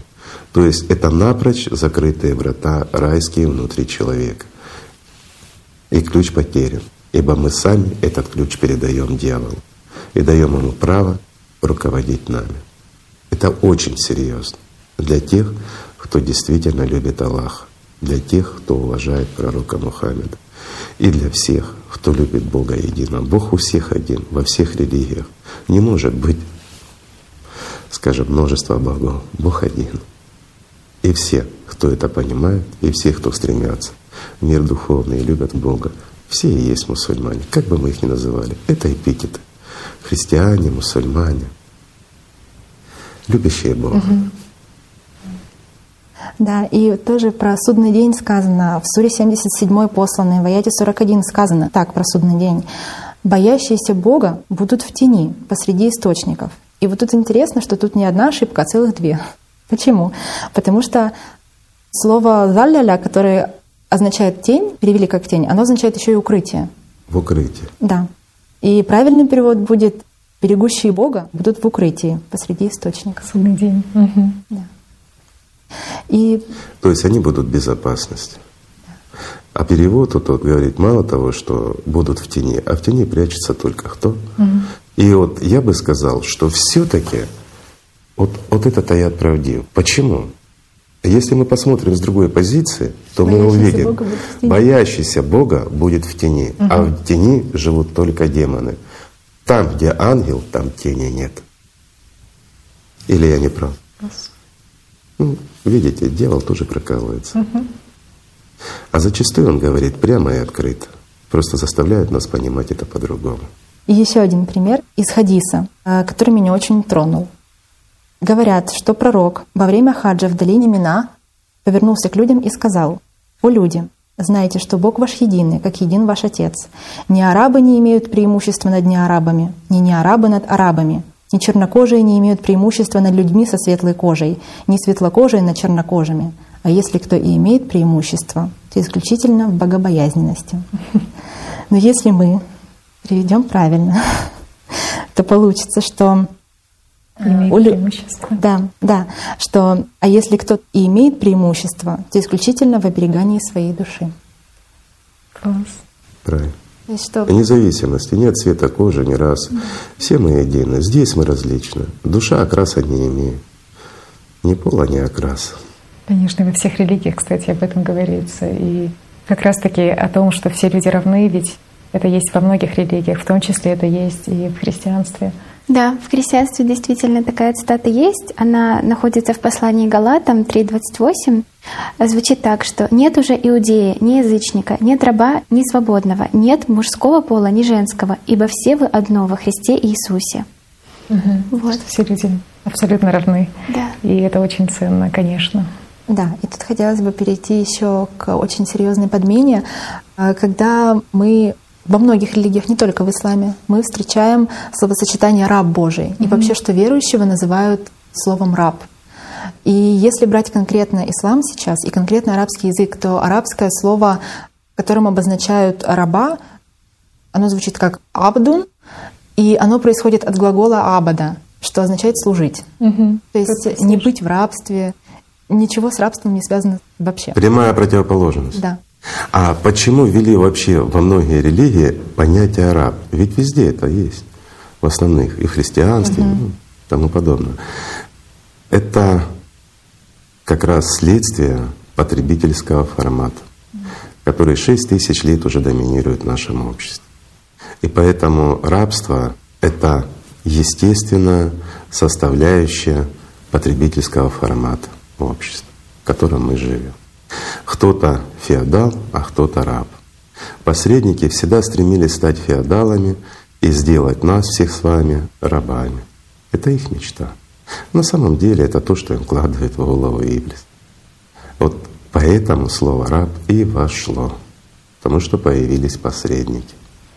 Знаете, тут тоже про потребительское общество сказали. Действительно, слово «раб», кажется, он там и в христианстве можно по-разному его переводить, и как раб, и слуга, и тот, кто служит. Но действительно, в потребительском формате общества рисуется только один образ раба. Даже если там стоит слово «тот, кто служит», то картинка существо, другая. которое да. должно служить своему хозяину. Да, что это не сердечная а, привязанность, да. а И вот смотрите, другое. простая закономерность. Mm-hmm. Тебе навязывается Словом Божьим, что ты раб — Бесправное существо, которое должен служить своему хозяину. И подсказывается, что твой хозяин — это Бог, которого ты должен бояться. Но тут же назначают себя посредниками. Но мы посредники. То есть есть хозяин, а есть его посредники, которые обладают той же властью, что и хозяин. Значит, мы должны что делать? Преклоняться, целовать руки и слушать таких же людей, как и мы, с теми же самыми проблемами, которыми даже в большей степени манипулирует шайтан, иблис, дьявол, система. И как бы мы ни называли, но это так. Или я не прав? Так почему, простой вопрос, человек, который любит Бога и стремится к Нему, должен целовать руки, преклоняться и слушать тех, кто этого недостоин на пути к Богу? Он должен преклоняться пред теми, кто служит сатане. Вот поэтому был неспослан Коран, чтобы исправить ту ошибку, которую сделали те, кто узурпировали знания, привнесенные Иисусом Христом, и сделали из этого инструмент, ну, скажем так, плетку для рабов. Из знаний сделать плеть. Это люди. Простой вопрос. И вот э, как можно проследить на конкретных примерах, как замена слова полностью меняет смысл аята. Например, в Суре 89, в аятах 27-30. «В тот день праведникам будет сказано, «О душа, обретшая покой, вернись Господу своему, снискавшей радость и довольство. Войди в круг моих рабов, войди в мой рай». Вот и правильно. «О душа, обретшая покой, вернись Господу своему, снискавшая радость и довольство. Войди в круг тех, кто искренне служит мне. Войди в мой рай». И вот здесь разница — быть рабом и служить. Да. Это огромная разница. Служить — это значит отстаивать, где бы ты ни был, как раз интересы мира духовного. Служить исключительно Богу, Аллаху или как бы мы его ни называли. Он один. Любить Его и служить Ему. Или быть Его рабом, погоняемым Его опричниками. Но разве у Бога и есть посредники? Разве Он ставил над нами опричников своих? Хоть один из пророков об этом сказал? Нет. Пророки говорили другое. Пророки как раз и говорили, что нет посредников между Богом и человеком. Так с откуда же они взялись? Простой вопрос. Дьявол своих людей поставил в прямом смысле слова. И мы с этим согласились. И мы это приняли. А разве не об этом говорится во всех религиях, в том числе и в Коране? Да, про посредников вообще надо сказать, что это очень спекулятивная тема в исламе. По-другому ее не назовешь, потому что а, существует а, такое понятие, что человек, если хочет начать читать Коран, ему обязательно рядом с ним должен быть имам, человек, mm-hmm. который ему растолкует Коран, потому что считается, что человек Коран понять не может сам. Ему обязательно нужен тот. А разве кто... не так в Библии? А разве не так, извините, в Торе? А разве не так в буддизме или еще где-то? Везде толкователи, да. да. Везде должен быть посредник. Дьявол не оставит ни одного идущего к Богу без того, кого к нему он приставит. Разве об этом не говорилось в более древних религиях? Поэтому и говорилось, будьте внимательны и идите лишь с друзьями, но не идите с повелителями. Разница есть? Но мы же опять допускаем те же ошибки. Мы начинаем идти к Богу с повелителями, а не с друзьями. Да, и сказано в Коране, что мы не спаслали вам Коран, и он прост. Мы не спаслали его простым и понятным для вас. И читайте из Корана то, что легко для вас. Потому что ну, потому что он прост и понятен. И о близости Аллаха тоже хотелось бы сказать. Это сура 2, аят 186. Это, мне кажется, очень важно. «Если мои рабы спросят тебя обо мне, то ведь я близок и отвечаю на зов молящегося, когда он взывает ко мне. Пусть же они отвечают мне и веруют в меня. Быть может, они последуют верным путем». То есть про то, что Бог сам говорит, что обращайтесь и взывайте ко мне. И быть может, вы пойдете верным путем. А именно касательно посредников и того, что это, это запрещено. И в Коране э, сказано об этом. В одних из самых знаменитых аятов Корана аят Аль-Курси. Это 255-й аят суры Корова, в которой всего 286 аятов. И тут, конечно, интересно, что данный аят, он один из самых знаменитых во всем Коране. И именно там сказано про посредников, хотя на самом деле изначально перевели неправильно. Бог един. Нет Бога, кроме Его, живого, вечного. Он не имеет ни усталости, ни сна. Ему принадлежит все, что на небесах и что на земле. Кто смеет посредничествовать пред Ним, иначе как с Его дозволения?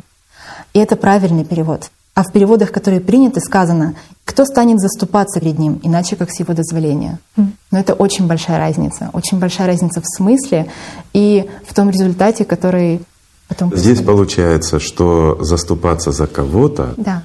имеют право, потому что сам Аллах назначил таковых. Угу. Разве не так?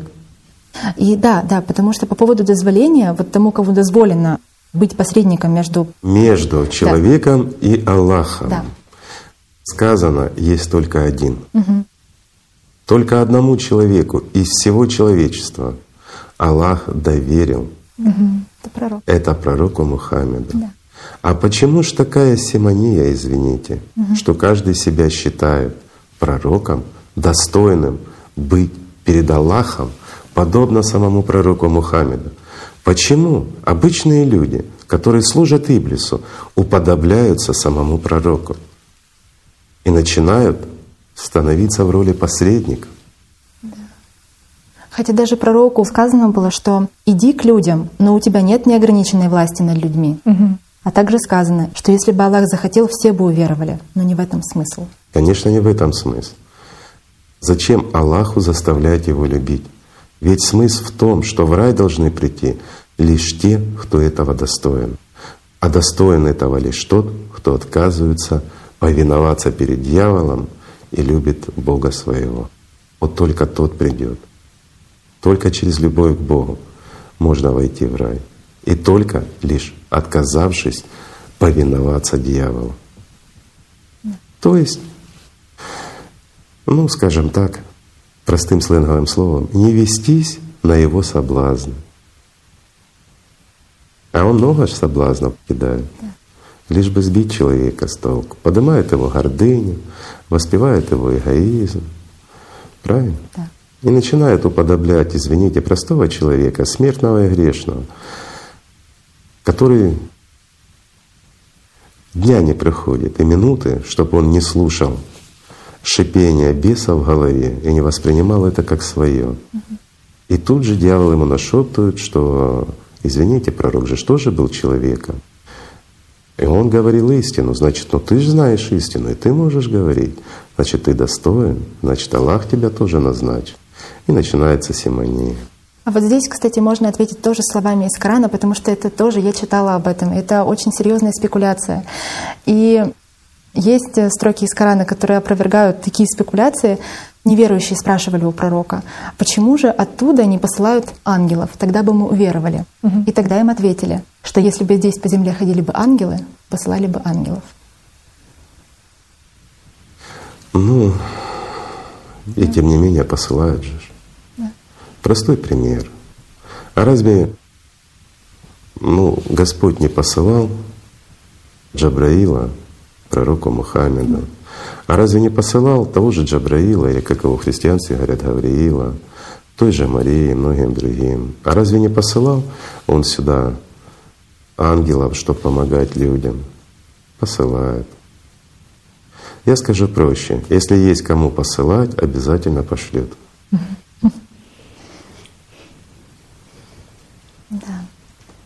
Также вот то, что вы говорили про Иблиса, кого он может искушать, а кого не может. И вот в суре 15, аятах 39-40 сказано, «Господи, — сказал Иблис, — так как ты отверг меня, я буду им строить козни на земле и искушать их всех, кроме искренних рабов твоих». Ну, мы понимаем, что И это- вот здесь да. опять подмена раб. Хотя это очень важный момент в А, Коране. Конечно, это крайне важно. И в действительности это очень важный момент. Кроме твоих рабов, но имеется в виду, кроме тех, кто тебе служит. Искренне Ибо над ними искренне служит, конечно. Ибо над ними он власти не имеет. И вот здесь, ребят, вот за что я люблю Коран, в нем очень много истины. Действительности. Да, пусть искажена, да, пусть подмены, но оно есть. Всего лишь надо правильно это видеть. И Коран действительно прост. Он, он доступен для понимания. И вот прямо говорится, тот, кто служит Аллаху, над тем власти дьявол не имеет. И вот сколько в Коране истины, и все равно потребительский формат искажает все. Сколько мусульман в мире. И просто страшно, что живут подменами. И страшно, когда человек ложит жизнь, живет образами и думает, что он безгрешен, а дьявол его ведет в ад. Это действительно страшно. И насчет этого тоже есть аят из Корана по поводу Конечно, того, что есть. человек думает про то, что он Мгм. безгрешен. Потому что сказано в Коране, в 14 суре, в 22 аяте сказано следующее. Э, Сказано так про судный день. Когда дело совершится, дьявол скажет, Воистину, обещание Аллаха было правдиво, а я обещал вам, но не сдержал данного вам слова. У меня не было над вами никакой власти. Я звал вас, и вы послушались меня. Посему не порицайте меня, а порицайте самих себя. Я не могу помочь вам, а вы не можете помочь мне.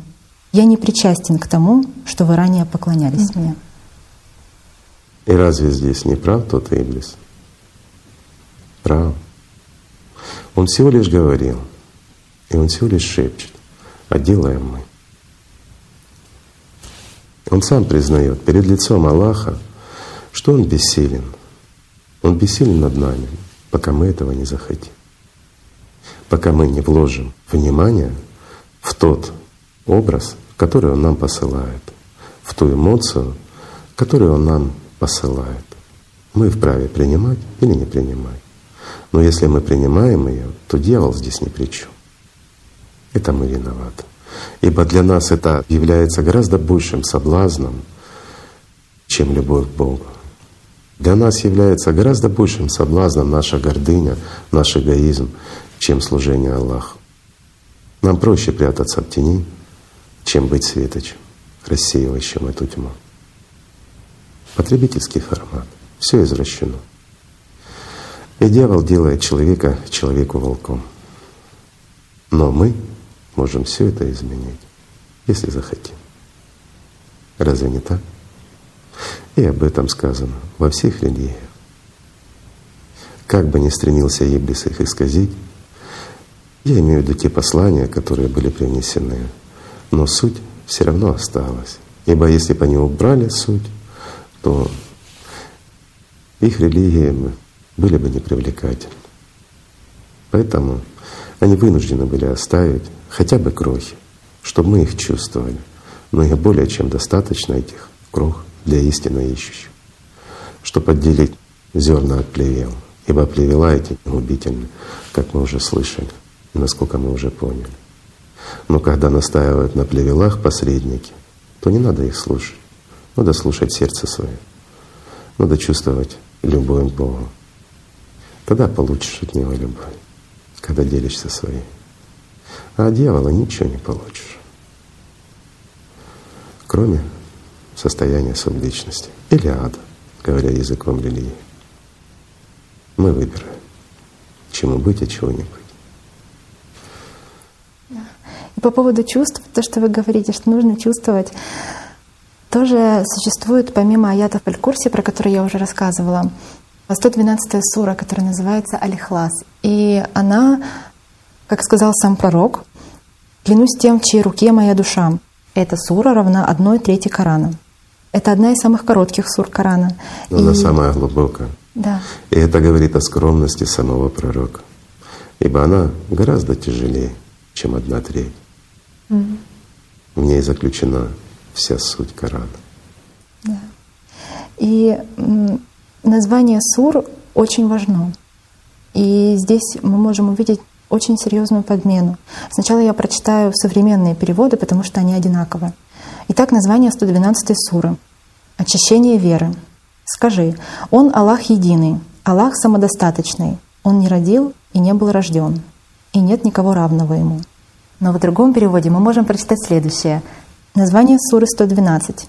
Единство Бога или искренность чувств. Скажи, Он Бог единый, Бог вечный. Он никогда не родил и не был рожден. Ему нет никого равного. Вот, Игорь Михайлович, почему в названии одной из самых важных сур говорится про искренние чувства? Потому что это самое важное. Ибо ключами от врат рая как раз и есть искренние чувства. Другого нет. В этом суть. Спасибо большое за ответ. Вот хотелось бы тоже коснуться темы рая и довольно серьезной подмены, которая тоже существует. В современных переводах мы видим такой вариант.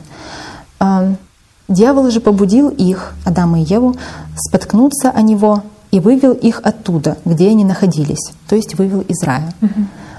Но если мы почитаем более ранние переводы, то мы увидим такой вариант.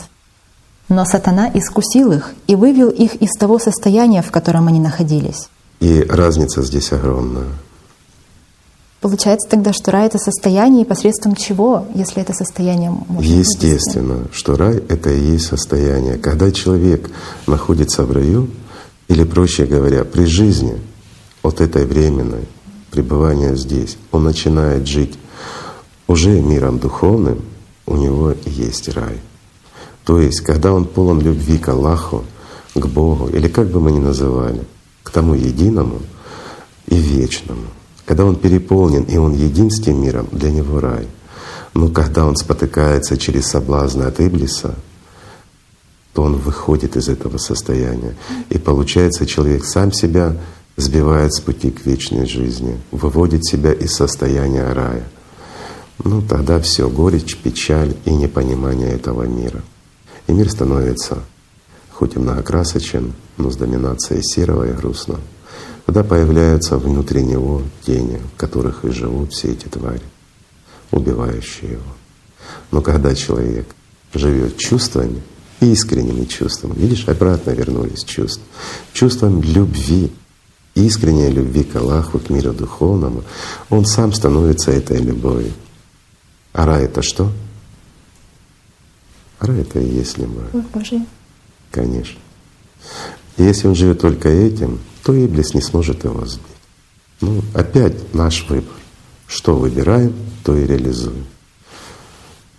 Человек волен в своем выборе. Это его право.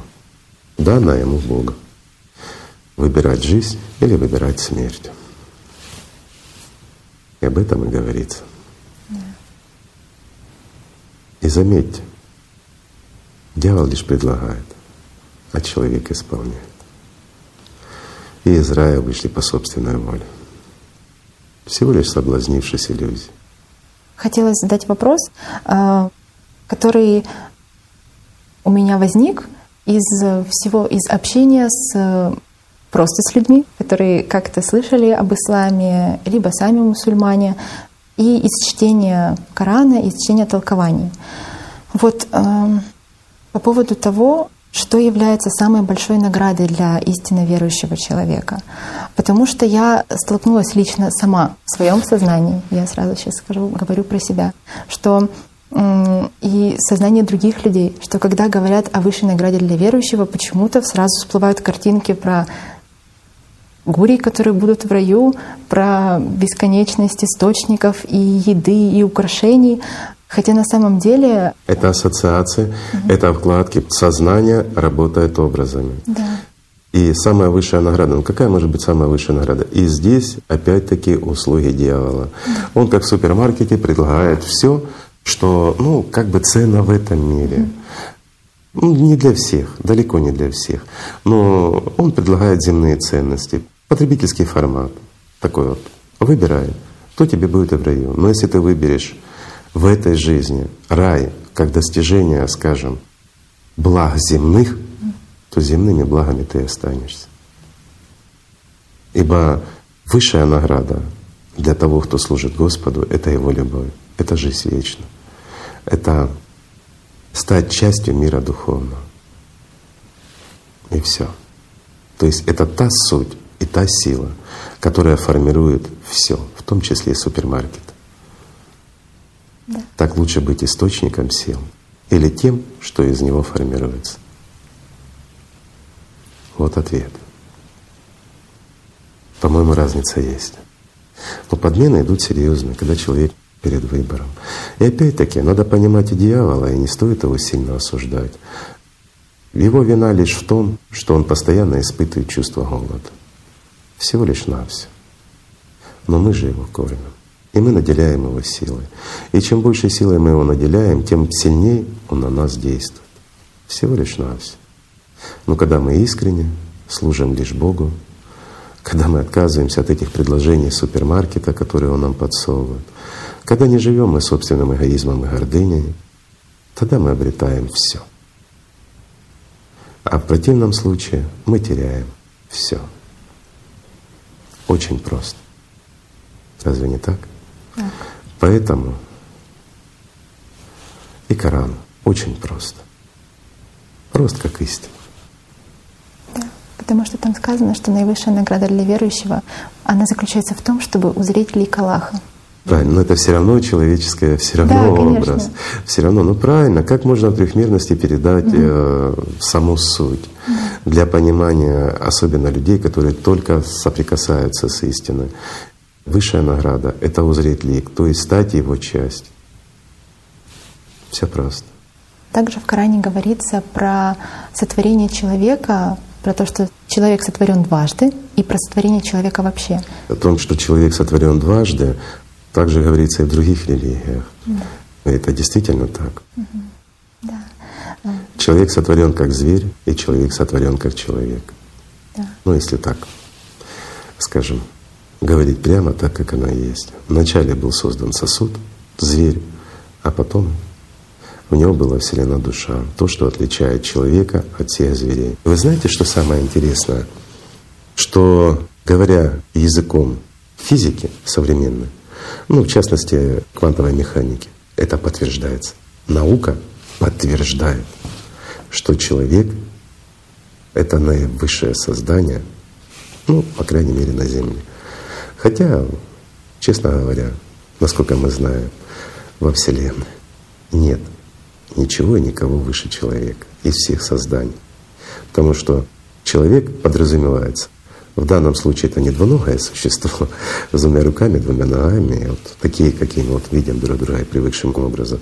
А человек подразумевается в данном случае это как наличие души и личность. Ну и, к сожалению, сознание. Почему, к сожалению? Ну, потому что если бы не было сознания, все мы были бы ангелы. Ну так же? Так. И по этому закону существует вся Вселенная. А это, друзья мои, это не фантазия, а это реальность. Это миллиарды и миллиарды населенных планет. Это миллионы различных рас и наций, скажем так, ну говоря нашим земным языком. Это множество разумных. И высокодуховных, и менее духовных. Ну этого много. Но все отличаются одной чертой — способностью к творению и правом выбора. Ну, к этому мы, может быть, еще вернемся. То, что вы говорили, что человек — величайшее создание во Вселенной, об этом же есть упоминание в Коране, когда Аллах сотворил человека из глины и сказал ангелам, Сура 15, 29 аят, «Когда я сотворю его и вдохну в него дух мой, подите пред ним ниц и преклонитесь». И тут это тоже момент для спекуляций. Это очень серьезный предмет для спекуляции. Да. Почему? Потому что вот в другой религии появились такие посредники, что начали даже указы писать ангелам. Что имелось в виду? Преклониться пред человеком, Перед духом. принять его как равного, ибо в нем дух наш. Не мой, наш. В Коране, в отличие от других религий, Аллах говорит «мы». Ибо Бог, Он един во множестве и множественен в единстве. И это мы можем найти в более древних религиях. Ибо Бог — это и есть мир духовный. Это и есть то, что его объединяет. Это и есть, ну вот, давайте скажем так, простым, понятным языком. Мы опустимся с самой большой вершины мира к самым простым, элементарным, понятным вещам. Муравейник. Каждый муравей есть. В каждом муравье практически нет разума. Рефлекс. Но муравейник обладает огромным разумом. Понятно выражаясь? Бог не имеет образа. Поэтому он и не имеет. Что он необъятен. Он бесконечен. И он всесилен. И Бог — это всегда мы, и никогда я. А что рисует нам сознание в силу других религиозных взглядов? Не Корана, а других религиозных взглядов. Образ, образ Бога, как, извините, некой персоны с бородой на тучке, на троне или еще что-то. И опять-таки древние мифы, как рисовали богов, да? То есть, когда было многобожие и тому подобное. Ну, то мы уже разбирали, рассказывали, что это исторический факт, а не вымысел.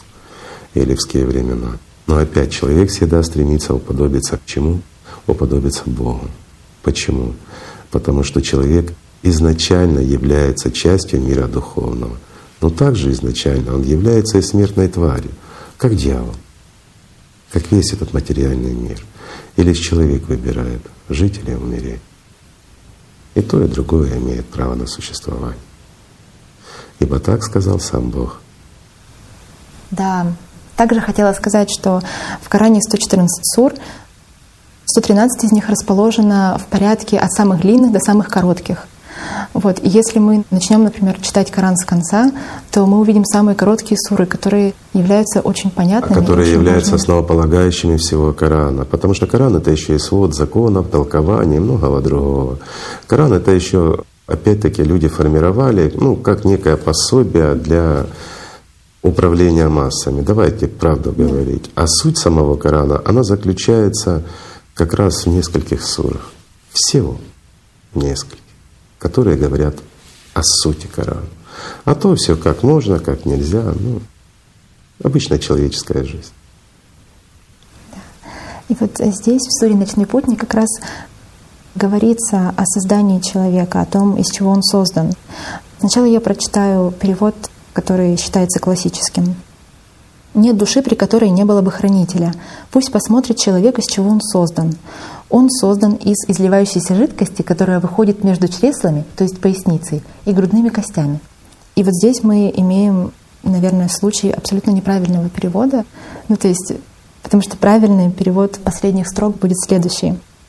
Он создан из воды, которая изливается из места между позвоночником и грудью. Душа, место расположения души. По конструкции человека, и не мы придумали, друзья, это.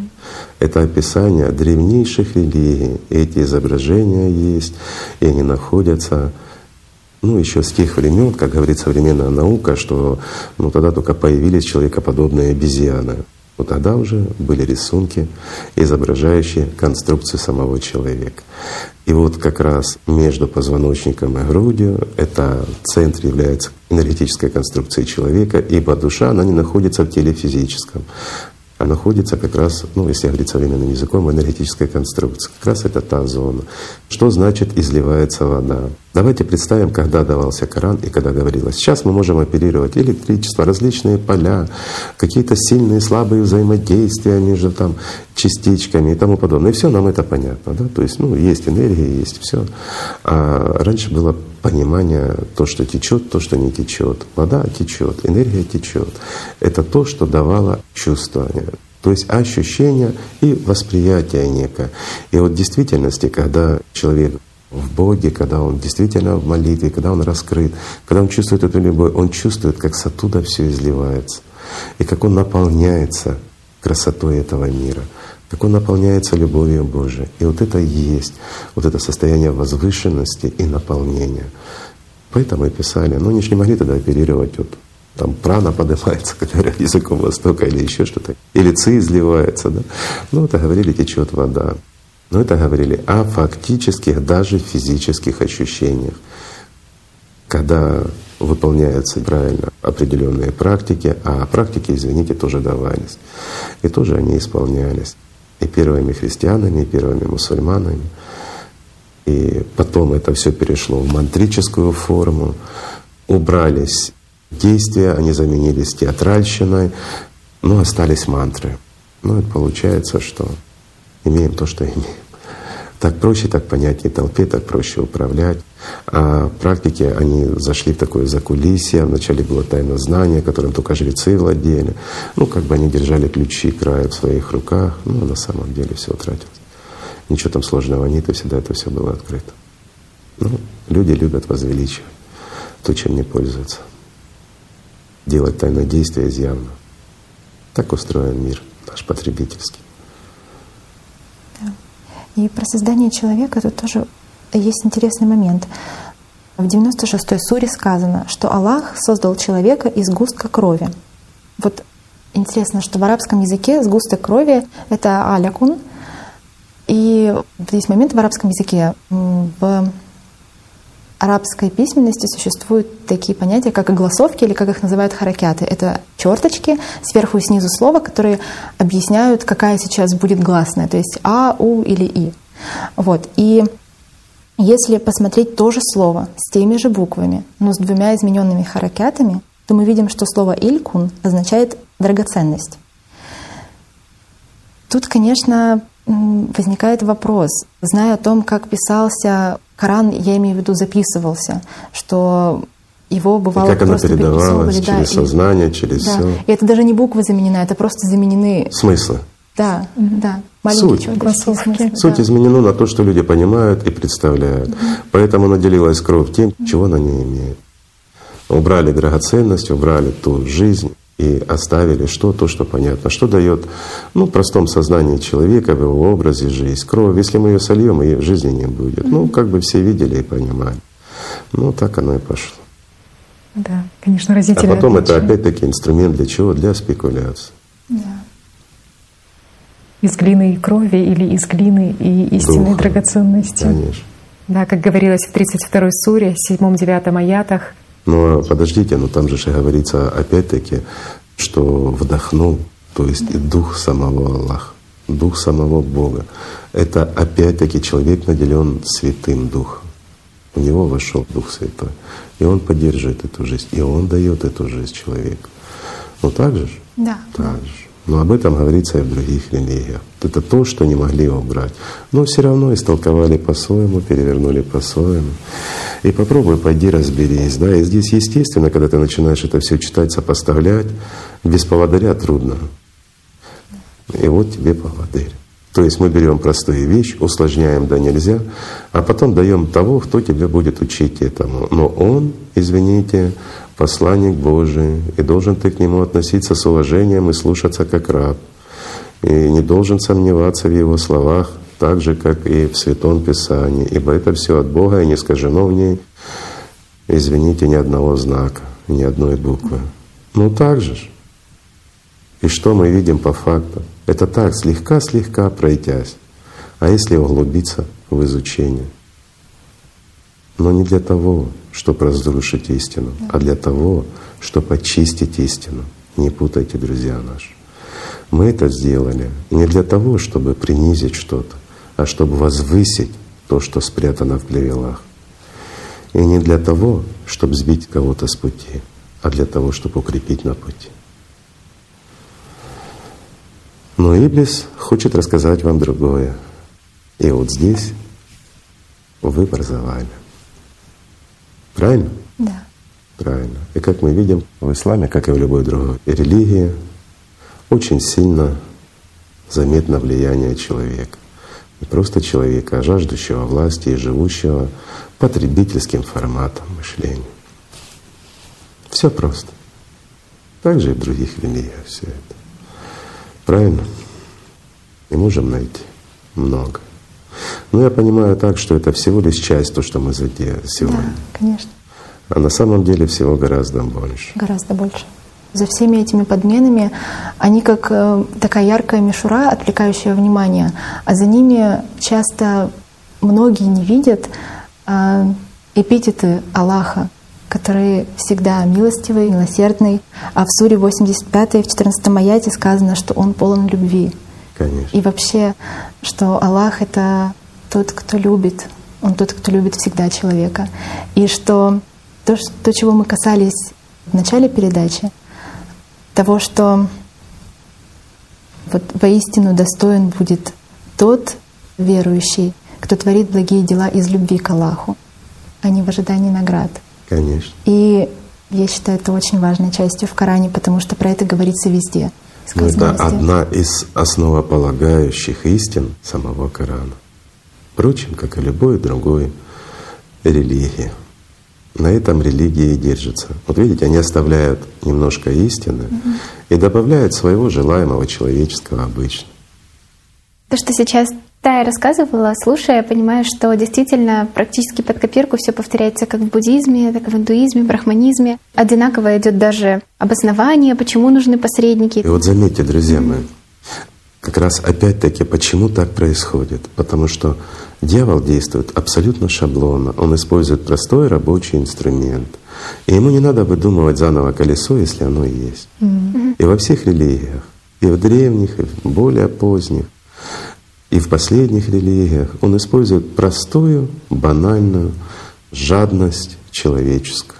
Наша с вами слабость, которые он же и формирует для того, чтобы искажать истину. И на самом деле не дьявол искажает, мы искажаем. Поддавшись на его соблазн, мы промениваем вечность на иллюзию какого-то посредничества, какой-то власти. Да нет никакой власти. Все это глупость. Проходит, как и жизнь, мгновенность. Разве не так?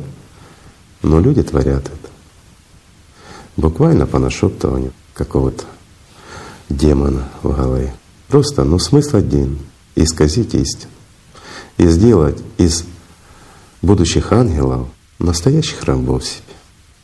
Так же? Угу. Вот поэтому оно все идентично во всех религиях. То есть во всех привнесенных знаниях, которые сюда приходили, один и тот же конец. Разве не так? Люди все искажали и переделывали по научению сатаны. И создавали первое, что посредники появлялись, все искажалось и превращалось в инструмент манипуляции массы. Печально. Но правда. Спасибо вам большое. Это большое понимание дает. И пример, о котором хотелось рассказать, это пример брахманизма в Индии, да, когда он формировался и специально была создана как бы и каста людей, точнее, это каста людей, которая специально создала под себя, можно сказать, и тексты, и систему, то есть древние знания индийские, которые до этого очень долго передавались устно, они в какой-то момент были систематизированы, записаны, и так это все было выстроено, что в точности, как ты рассказывала, что обычный человек из другой касты, варны, да, он не мог бы понять эти знания без трактовальщика, без брахмана. Любой какой-либо ритуал он не мог бы совершить без этого брахмана. Получается, они, можно сказать, выстроили систему, которая затем на протяжении лет продолжала и сейчас продолжает функционировать, как бы обеспечили, можно сказать, своей касте ну, такую и безбедное, безбедное существование. Да. И Давай называть вещи своими Да, безбедное именами. существование. Мы говорим о потребительском формате. Э, да. И это все всего лишь следствие того же потребительского формата. А в нашем да. аду с потребительским форматом, вот этой диктатурой, естественно, что преследуют люди? Более сытую жизнь. Угу. Ну да, безбедную жизнь, возможность иметь Конечно. какой-то ну, статус, в том числе власть. статус, а это как раз все то, что присуще этой касте. И неудивительно, что ну, вот считается, сколько каст в Индии существует, что именно брахманы, они реже всего как-то переходят из своей касты, ну, то есть в другую, потому что неудивительно, они же для этого ее и создавали, чтобы поддерживать э, в этом статусе себя и там свое поколение и так далее. И интересен тот факт, что Получается, что они сделали, когда разрабатывали разные веды, то даже поделили, кто какую веду может трактовать, какая разновидность брахмана в какой веде будет давать э, свою ну, то есть позаботились, можно сказать, о том, чтобы на всех уровнях была возможность у них э, разветвления, что вот если это вида, этот брахман трактует такого рода, это такого рода трактует. То есть Обеспечили они работой друг друга. Да-да-да, брахманы-жрецы, это когда разные ритуалы они осуществляют. И что тоже интересно, что одно из наименований брахманов это также как подобное богам. И ну, брахманы это как люди, и это же тексты. Ну, и это же название брахмана. Мне кажется, мы как раз темы лингвистики касались, да, даже в таком аспекте они запутали людей, что это как бы одно слово, на котором называются и тексты, и сами люди-жрецы, и верховный брахман. Так вот, э, в Шатападха Брахмана говорится, что есть два вида богов. Те, что являются богами, и те, что поют славящие их гимны. Между ними следует разделить жертву, богам жертвенные дары, а человеческим богам, ученым брахманам, награду. То есть получается, что их приравняли, ну, они же себя сами в этих текстах приравняли к Брахману, к Богу. Угу. И как бы... Ну, это мечта любого посредника, объяснили, приравнять себя к Богу, да, и наделить себя теми же угу. правами. Ну и вот здесь есть один маленький нюанс. Они обязали паству или рабов своих приносить дары и награды. Да. А если бы вот создали такую вот, скажем, религию, что во имя Бога посредника, ну, скажем, хотя бы кололи немножко иголочка. Я думаю, желающие бы не... И ничего при этом не платили. Нашлись бы желающие служить верой и правдой, быть исколотым толпой. Вряд нет? ли. Вряд ли. Я тоже так думаю, да? да? А какая разница? Ведь это действие, действие физическое.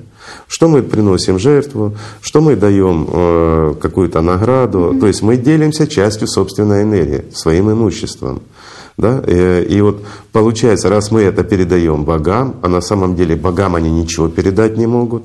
Ну как они передадут? Он обычный человек. Угу. Он себе и одно, и второе забирает. Ну так же? Да. Так же. То есть таким образом он обеспечивает себе жизнь. Но это же действие. Такое же самое действие мы можем использовать, это колоть иголочкой. Это же наше действие. А какая разница? Да. А он, как человек верующий, который стоит между Богом и человеком и учителем он должен искренне любить, ибо это будет ощущение боли, которое он берет на себя страдания людей таким образом. Смотрите, какое я хорошее придумал сейчас. Концепцию. Вот, концепцию для брахмана, да, но и жрецов, но Но они почему-то да? такого не написали, да? Но они такого не захотели, да? Не захотели. Да, ничего они... не получать, только, извините, да. каждый день быть поколотым. Э, вот что они захотели, так это согласно комментариям, то они захотели четыре формы платы. Это золотом, быками, лошадьми или одеждой. То есть это всего лишь? Ну, там еще, по-моему, в какой-то из передач говорили, что где-то там еще были и наложницы, и золотые Подожди. храмы, и все золото. Подожди, это, наверное, а на сегодняшний день, насколько я знаю, это и Роллс-Ройсами, и квартирами в Лондоне. Ну, да? значит, там уже все прогрессировало вместе с потребительским обществом. Его последствия прогрессируют, ну, получается... Да, да, ровно Лошадей поменяли на Роллс-Ройсы. Угу. Да. Ну, то есть ты таким образом просто видишь, что, ну, конкретный факт, который из этого видится, что это же писали, Сделай. они сами же это и написали. Можно чтобы... я вставлю? Иблис может соблазнять вас на это и обещая вам вот лошадей, там, кого еще там, одежду, золото, Роллс-Ройсы. Поверьте, оно того не стоит. Все изнашивается все ломается. Одежда изнашивается так же, как и наши тела, ибо это и есть наша одежда. Роллс-Ройсы ломаются, как обычные автомобили. Золото да, оно не портится, но оно обесценивается, когда касается здоровья и жизни. Ничего это не стоит жизни. Ничего. Поэтому прежде чем мечтать о статусе брахмана, подумайте о конечном результате. Подумайте, что будет завтра. Ведь ваша жизнь всего лишь один день, который очень быстро проходит. Не стоит оно того. Но знать как оно формируется и почему это делается. И когда ты идешь и несешь дары кому-то, подумай, кому ты несешь. Но я вам скажу честно, Господь ничего не получит. Он не принимает такие дары. Причем тут еще интересный момент, что ведь эти дары, они зачастую просятся за ритуалы, которые люди совершают с целью таки обретения определенных материальных благ. То есть они хотят Совершенно благополучия правильно. в материальном мире и совершают это для этого ритуал, для этого задабривают брахмана, чтобы он правильно. обеспечил им. То есть это и не вот что иное, это просто магия. И... Да. И вот Анечка сказала, это просто магия. И это все под видом приношения самому Богу, да. на самом деле приношения дьяволу. И когда вы несете вот это ради того, чтобы совершили ритуал, и вы получили что-то физическое, неважно, будь то здоровье, будь то какая-то материальная прибыль, на самом деле вы несете дары самому дьяволу и просите его приспешников, чтобы они совершили какой-то ритуал. Вы представляете? Вы совершаете сделку с дьяволом. Ради чего? Ради того, чтобы получить что-то материальное? И тем самым вы отказываетесь, совершая сделку с дьяволом, вы отказываетесь от любви Божьей, вы отказываетесь от будущего, вы отказываетесь от вечности за какие-то мгновения. Это правда жизни. И об этом, кстати, говорится и в Коране, и в Библии, везде. И самое смешное, что в тех же ведах. Да, в Бхагавадгите одни из слов Кришны как раз звучат, что ритуалы, ну это я сейчас не дословно скажу, но что ритуалы и жертвоприношения, они ни к чему не приведут. Надо работать над собой, нашими словами, если ты действительно идешь по пути спасения. То есть все пророки об этом говорили. Да, да. Но да. тем не менее все религии это использовали. Да, использовались и дописывались вот такие абзацы уже да, брахманами, чтобы mm. Хотя на самом деле, вот если взять сейчас и строки из Бхагавадгиты, да, тоже пример вот у нас был заготовлен подмены, какие там вследствие перевода произошли. Ты понимаешь, что изначально суть, заложенная там, она же как раз говорит ну, о правильном, то есть она говорит об аллатре, о том, что необходимо человеку в первую очередь к духовному состоянию, то есть к состоянию брахмана стремиться и делать это в течение А что такое состояние жизни. брахмана? Как раз это и есть стяжание аллатра, да? в исламе. Все да. правильно, стяжание аллатра, то есть стяжание любви Божьей, да. накопление ее. Это и есть состояние рая. Об этом говорится. Но тем не менее тут же масса пояснений. Пояснений или других переводов. Вот если можно сейчас разве Я бы хотела еще добавить а, по да, поводу жертвоприношений в зороастризме. Ведь тоже Заратустра, он же тоже отверг все жертвоприношения и оставил только поклонение огню, жертвоприношение огнем. То есть огнепоклонники, очищение, очищение огнем. огнем, огонь, ну как э, высказывание своих чувств Богу. Угу. То есть именно вот этот э, внутренний Но огонь. имелось в виду совершенно правильно, имелся в виду как раз внутренний огонь а не символизм сжигать что-то. Да, да, именно Но вот чем закончилось? Чувства. Что начали полить костры и жить, что попало? Правильно, и якобы это попадет к Богу? Да. Ну так же, так же. Как раз демона внутреннего ты изгоняешь внутренним огнем. В этом был смысл что никогда не туши внутренний огонь, живи этой радостью, этим теплом. А давай возьмем настоящие практики. Первое, что человек чувствует внутренний огонь, вслед за которым идет что? Бескрайняя любовь. То есть это описывали стадии этапы развития человека на пути духовного. Разве не так? Так. И что он говорил беречь? Прежде всего, огонь, а потом любовь. Правильно? А огонь как предшественник. А почему огонь? Потому что когда появляется хоть капелька больше любви Божией, которая ну, не вмещается в человеке, и она начинает выходить с конструкции на физическое тело, извините, работают законы физики, да? То есть это естественные процессы энтропии, да? скажем так, закон физики. То есть повышается энергия, повышается хаос. И мы из замкнутой системы превращаемся, так вот сказать, в открытую систему. Да? Но я имею в виду внутренние энергетические структуры, они более замкнуты. А когда это появляется, мы начинаем изливать. Появляется что? Естественно, физическое тепло. Но парадокс в том, мы чувствуем огонь, мы чувствуем тепло, мы видим изменения, мы видим, как реагирует окружающая среда, меряем температуру, как было 36, так и есть. Ну, 36,6 там или 37, у кого как. Но это же так. И мы видим и наблюдаем даже физические проявления. Об этом суть, об этом говорилось. Но как-то это все забылось, вот, затерялось. И огонь стал огнем, ритуалы приобрели значение — а ритуалы, они чему подражали? Истине, о которой говорилось. И вместо свершения истины мы начали делать ритуалы. Вместо правды мы начали использовать опять-таки театральщину и навязывать что? Рабство, приношение, деление, что мы на кого-то должны работать. Ну, это манипуляция. Потребительский формат. Друзья, ну, честно, ну не надоел он вам, а? Ну неужели вы не хотите жить в созидательном обществе? Честном, порядочном? Ну зачем нам это счастье? Ну, не знаю, кому-то может нравиться. Но мне кажется, даже дьявол страдает в этом потребительском формате уже. На самом деле сейчас то, что вы говорили, это очень ценно и очень, на самом деле, большая радость, что сейчас наконец-то есть возможность людям разных религий просто как бы увидеть, что это же все есть. Есть. И вот как вы пример из Бхагавадгиты тоже, о котором говорилось, что ну, есть во второй главе Бхагавадгиты, 72 стих, где Кришна объясняет Раджуне о том, как достигается состояние как раз Брахмана. Брахма нирвана стхитва.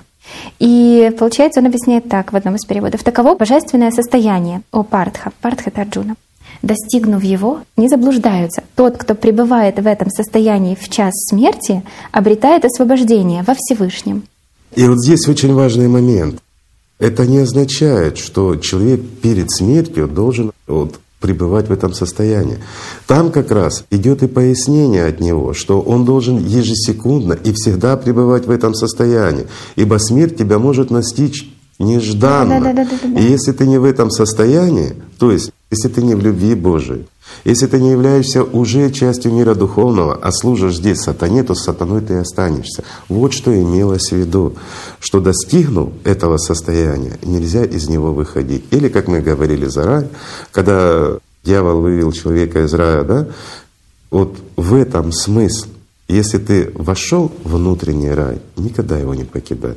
Тогда, когда спадет твоя одежда, износившись, ты увидишь мир другим таким, каким он есть, который не имеет ни конца, ни края, в котором существует Бог. И ты станешь его частью. И в этом смысл. И об этом говорили древние. Да, именно об этом, что даже в час смерти ты входишь в эту брахманирвану. То есть получается, что если ты постоянно в нем, то даже будь то смерть, не смерть, но ты уже в нее ты пойдешь. уже живой. Да. Не важно. А пример подмены заключался как раз в том, что в других переводах перевели, что пребывая в нем хотя бы в миг смерти, он И вот обретет смотрите, брахманирвану. И что стало? То есть это одна Человек частичка, да, перестает которая- работать.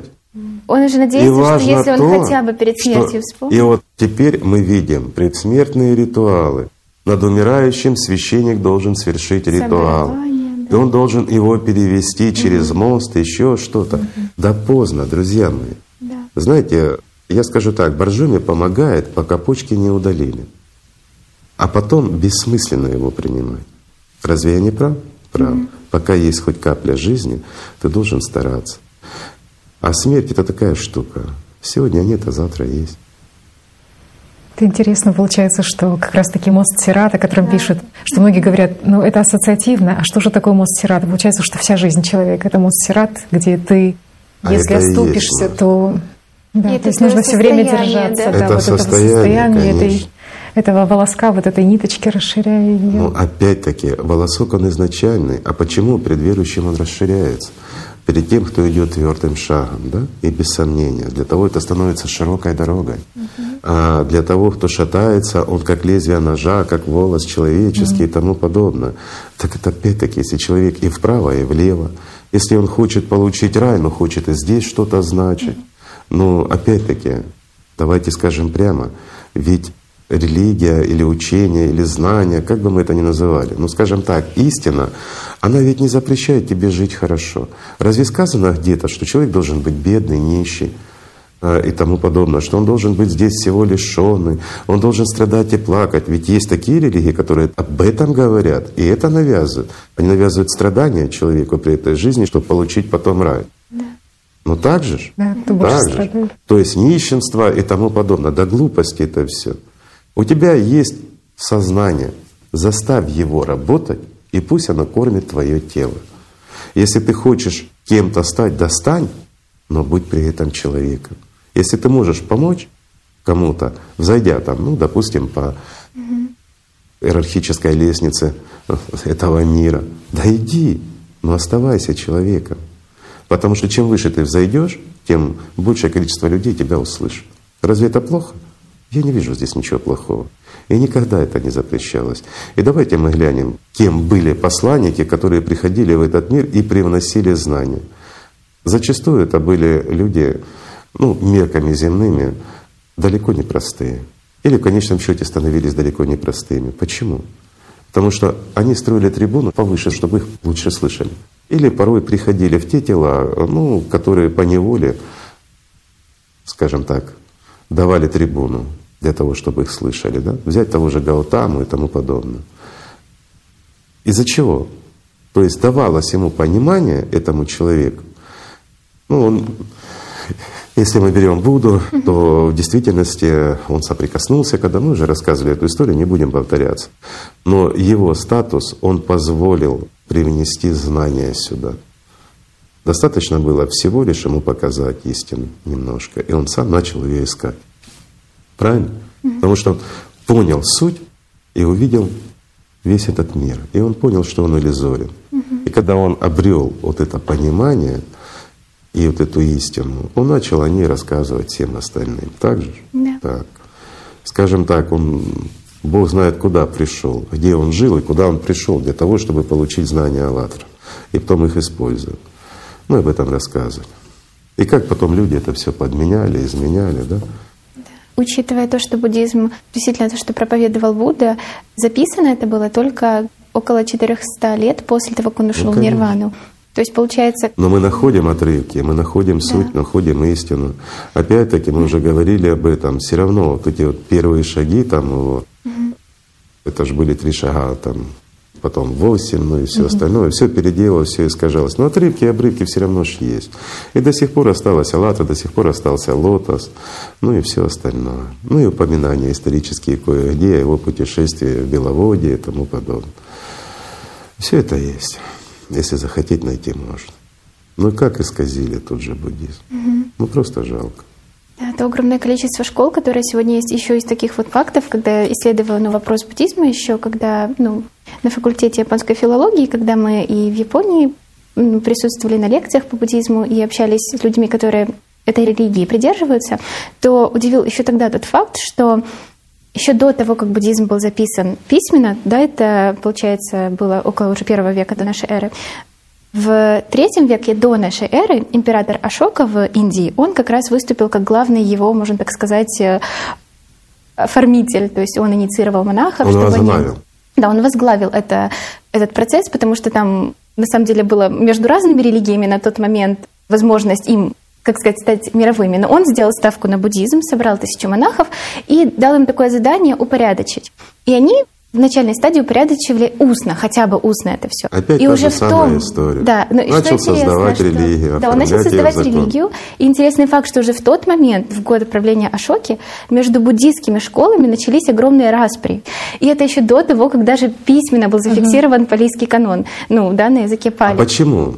Ведь они боролись в действительности не за истину, да. и не за то учение, которое передал им Будда. Будда, угу. да. А они боролись за собственную власть и собственную выгоду. Они боролись за свое теплое место. А разве сейчас мы это не видим? Вот скажите, кто из них боролся за спасение душ человеческих, да? За свою паству, за то, чтобы они пришли к Богу? Ну, чтобы в нирвану, да, попали? А, ну, там в нирвану попасть, да. Ну, какая разница? Ну, мы да, же да, говорим да, об одном да. и том же, угу. в общем-то, да? Не, ну, с буддизмом современным это прямая противоположность, это состояние покоя для субличности. Да. Ну, тоже хорошо, скажем, но это же далеко не рай. Конечно. Это не состояние Будды. А состояние Будды — это что? Вот перейдем, да? Это человек, прошедший, ну, скажем так, как говорится, через 72 измерения, достигший такого статуса, если говорить языком от религии, это христианство, к примеру, mm-hmm. да, то это не просто ангел, а это уже с такими с погонами на плечах, да, то есть почему? Потому что он начинает служить. Это тот, кто служит Богу при этой жизни искренне и продолжает служить и потом. То есть он выбирает себе путь служения. Но тогда у него нет покоя, он не сидит, как говорится, на месте, а вот, а как я говорил, если помните, даже в этой Вселенной, подчеркиваю, даже в этой Вселенной миллиарды и миллиарды планет. Так что работы хватает. Вот это и есть Будда, правильно? Да. То есть достигший свободы, ну не просто свободы, а в служении. Так вот, а состояние покоя — это покой для субличности, это все равно смерть. Это смерть ангела. Угу. Представьте, ангел, который может получить жизнь, он просто легко умирает. Угу. Ну, такая эвтаназия, понимаете, для ангела.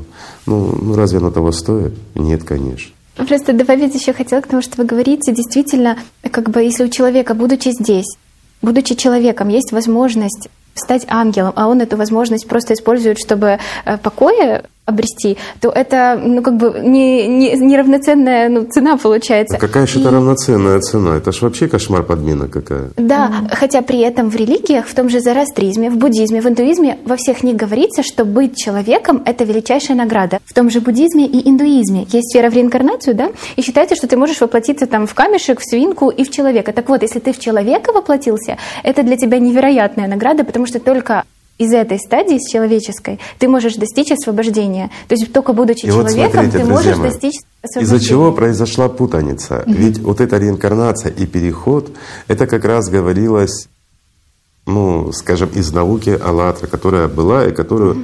все-таки привнес Бадхисатва в этот мир, да? Но привнес он, извините, не с той стороны, а с Беловодья ну или с Шамбалы, как говорится. Да? Это мы можем найти исторически, это факт, который подтверждается. Так вот, о чем эта наука говорила, наука Беляудзы? О том, что такое атомы, структуры, ну, скажем так, о той же квантовой механике и то, что уходит за ее пределы. И как раз там рассказывалось, когда он объяснял своим ученикам, он говорил, что наше тело, оно состоит из прошлых кошек, собак, из прошлых звезд. И наше тело, оно будет перерождаться вечно, ничто никуда не исчезает. Да? Или говоря современным языком, извините, даже заряд электричества, он не может исчезнуть вообще, потому что наша Вселенная — это сфера. Все. Это замкнутая структура. Пока оно не выровняется по температуре, оно будет существовать. Это еще долго. Ну, в конечном счете, дойдя до края, оно просто исчезнет аннигилируется или как бы там ни было. Вопрос не в этом, что даже заряд никуда не исчезает. А тело, оно полно элементов, и эти элементы переходят из одного состояния в другое. Но лишь человек является вершиной. Вот видите, как просто это то, что говорилось и зналось в древности, глубокой древности. Оно коррелируется с современной наукой, есть понимание, но и оно же послужило вот этим понятием, как перерождалось тело, пока человек не обретет душу. То есть когда вершиной развития все-таки является человек. Но вопрос заключается в том, что душа, скажем так, личность, оно к телу, ну, опосредованно к тому, из чего состоит тело, потому что тело обратно уйдет на переработку. Это ж такое безотходное производство. Все равно оно переработается и будет потом последующим котом или еще кем-то. Угу. И вот смотрите, как родилась история от того, что если ты будешь недостоин, станешь опять котом. Или рыбой. Скользкой и мерзкой. Угу. Просто все. Да, да, очень понятно сейчас, когда вы рассказали. Да. На самом деле все просто. Просто была внесена путаница. Еще очень впечатлили примеры, которые ты рассказывала из э, Корана про то, как подменялось именно во время перевода. И очень сходные моменты мы нашли в разных переводах Библии. Причем, когда эти изменения в переводах, они были обусловлены как раз, например, тем или иным политическим настроением в ту или иную эпоху. И вот такой пример хотелось бы привести из э, первого послания к Коринфянам, 7 глава, 20-21 стих. Это совет апостола Павла, который он э, давал людям, да, и который сейчас переводится в синодальном переводе «Каждый оставайся в том звании, в котором призван. Рабом ли ты призван, не смущайся. Но если и можешь сделаться свободным, то лучшим воспользуйся». Угу. И вот два варианта, как был переведен этот стих в разных исторических эпохах, в разных условиях.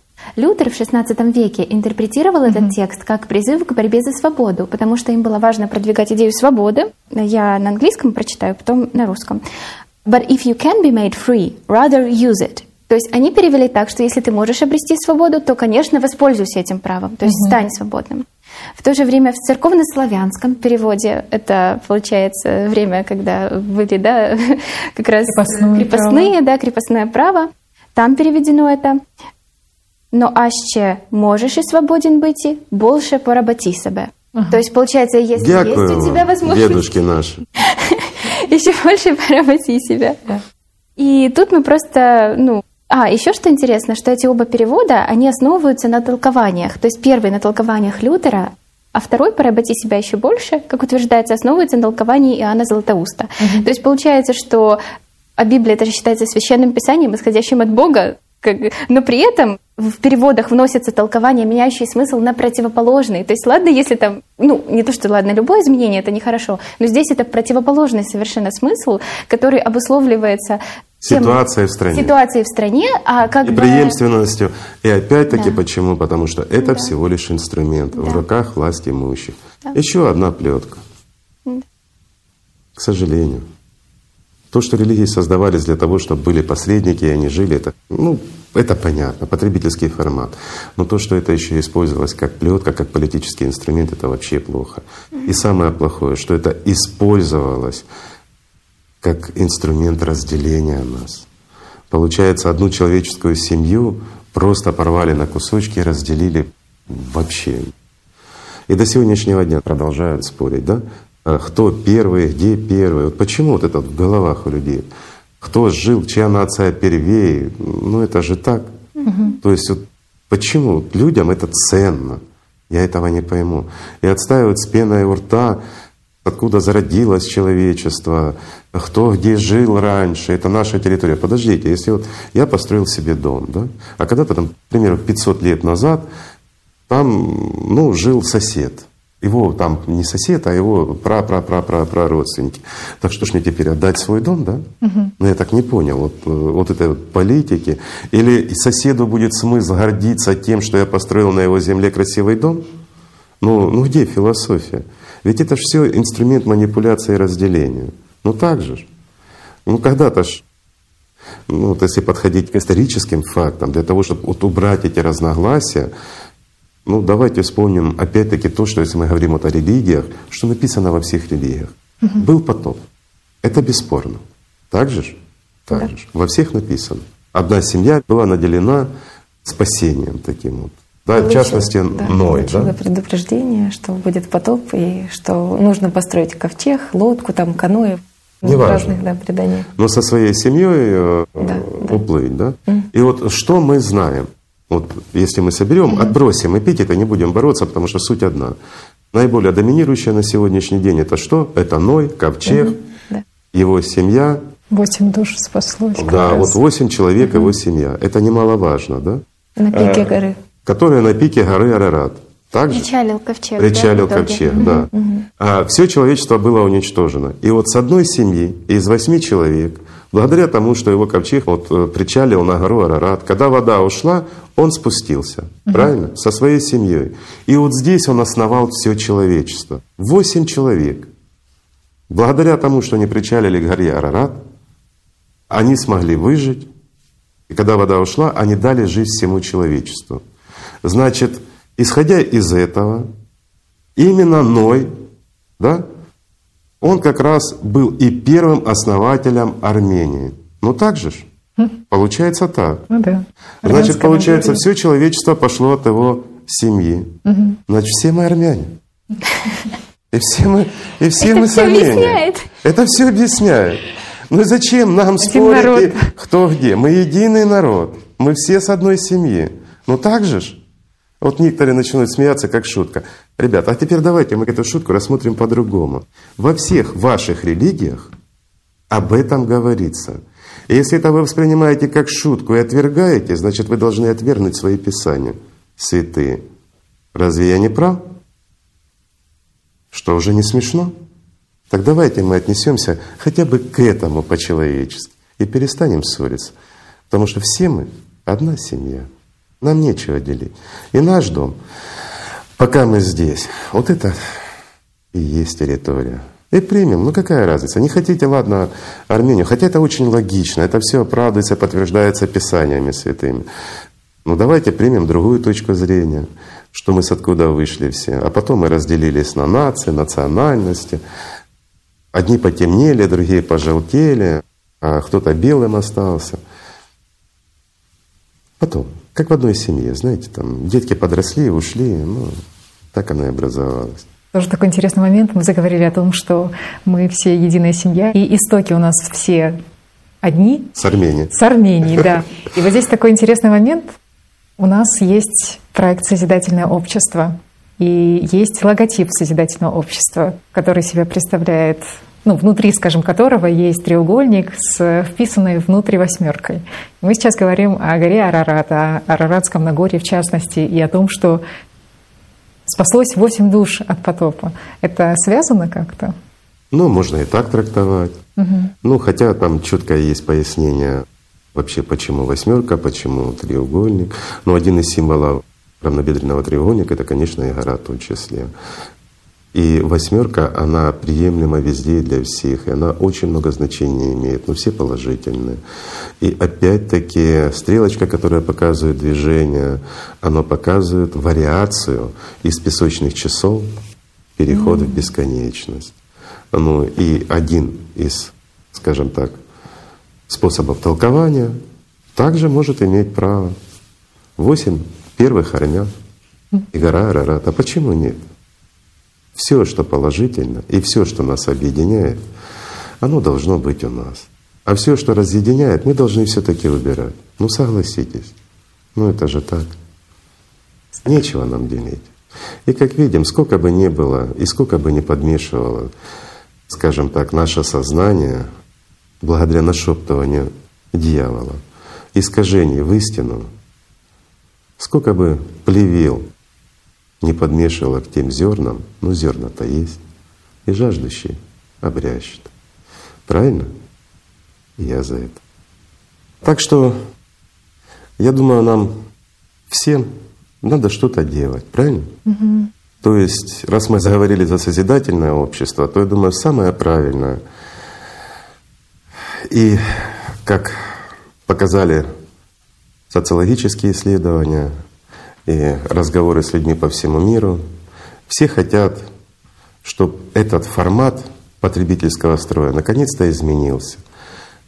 И чтобы вот у нас у всех появилась возможность, и чтобы мы все изменили этот формат нашего существования, где человек человеку волк, где мы разделяемся, чтобы изменить его, чтобы мы обратно объединили все в одну семью.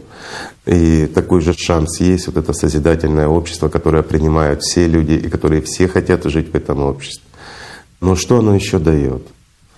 Оно дает то, что людям не надо будет служить дьяволу, не надо будет называть себя посредниками и искажать те знания, которые привнесены пророками. Потому что все будут в созидательном обществе жить в достатке. То есть такое понятие, как бедность, оно просто уйдет. Всем всего будет хватать. Ну, разве это плохо? Прекрасно, да. И мне кажется, это прекрасно. И не будет нужды создавать и переделывать учения, скажем, привнесенные теми же пророками, в инструмент манипуляции, на то, чтобы создавать рабов, чтобы создавать такой вот искаженный вариант истины для рабов. Вы знаете, Игорь Михайлович, а ведь реально в истории христианства есть и достаточно такой позорный вопиющий факт. Есть Библия рабов. Вот мы говорили да, вообще есть. про рабство, mm-hmm. про то, что меняют значение одного слова. Ну, здесь вообще не утруждались и убрали даже целые главы. Я сейчас говорю о как раз XIX веке. О миссионерстве. Да, mm-hmm. когда миссионеры, как раз-таки английские, когда ну, распространяли... Многие из наших друзей могут и не знать, поэтому mm-hmm. хотя бы вкратце. Ну, вкратце, английские миссионеры, которые распространяли, собственно, Библию, Писание среди африканских рабов, которые находились как раз-таки в колониях Великобритании на территории в районе Карибского моря. И Библия распространялась как раз-таки без глав, где без указывается... Угу где говорилось о любви, о свободе и тому подобное. У меня есть, кстати, информация, я могу зачитать, оно будет интересно. Ну, давай, чтобы без искажений с нашей стороны. Спасибо. Напечатанная в Лондоне в 1807 году Библия рабов исключает 90% еврейской Библии и 50% Нового Завета. Из 1189 глав стандартной протестантской Библии Библия рабов содержит только 232 главы. И вот как раз-таки в послании 1808 года обсуждавшим распространение этой Библии, епископ лондонский Билби Портиус писал «Подготовьте для них короткую форму публичной молитвы вместе с избранными частями Писания, особенно теми, которые касаются обязанностей рабов перед своими хозяевами». Конечно, это вопиющий И вот это, еще раз повтори, кто это сказал? Билби Портиус, епископ лондонский, 1808 год. То есть один из важнейших посредников угу. и руководителей организации. Я думаю, споры на этом закончатся.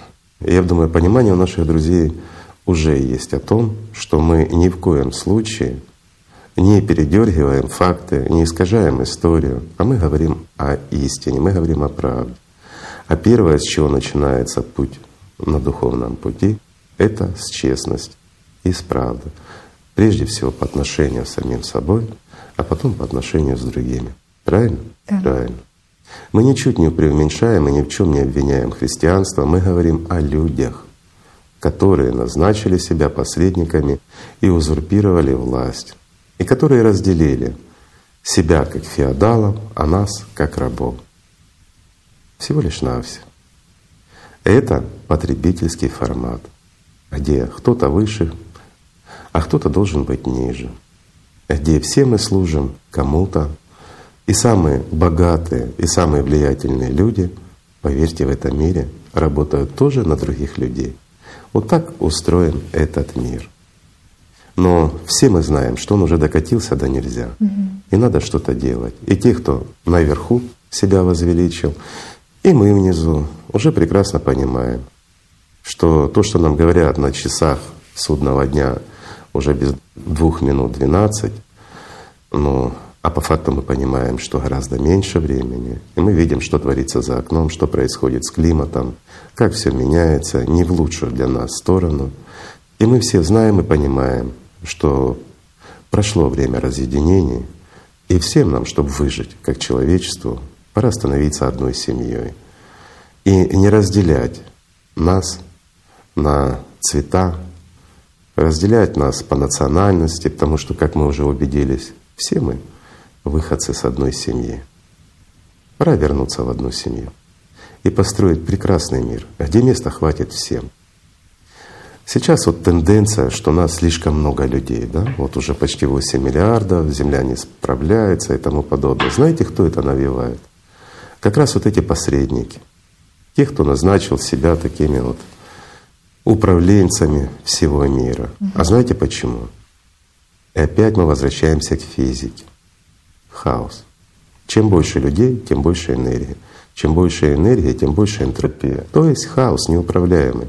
И они уже не справляются с управлением в этом обществе. Очень тяжело управлять 8 миллиардами. И они боятся всего лишь навсего одного — утратить власть над нами. Всего лишь навсего. А власть — это настолько сладкая для них вещь. Ведь э, они сами себе все прощают, они выписывают себе индульгенции, угу. создают для себя условия. А нам, как рабам, они прописывают обязанности и все остальное. Но на сегодняшний день и они понимают, что этому миру пришел конец. И как бы ни крутили, а жить хочется. Вот для того, чтобы жили и они, и мы, нужно менять все, все условия. Нужно строить созидательное общество из нашего практически мертвого мира в будущий, живой. Тогда выживем мы все. Ради всего человечества и ради наших потомков все таки надо сохранить этот мир. И надо его привести в порядок, оздоровить. Правильно? Да. Ведь он, да, больной, но еще не мертв. И здесь все зависит от нас опять-таки. Будет ли он жить или умрет. Все зависит от нашего с вами выбора, друзья наши.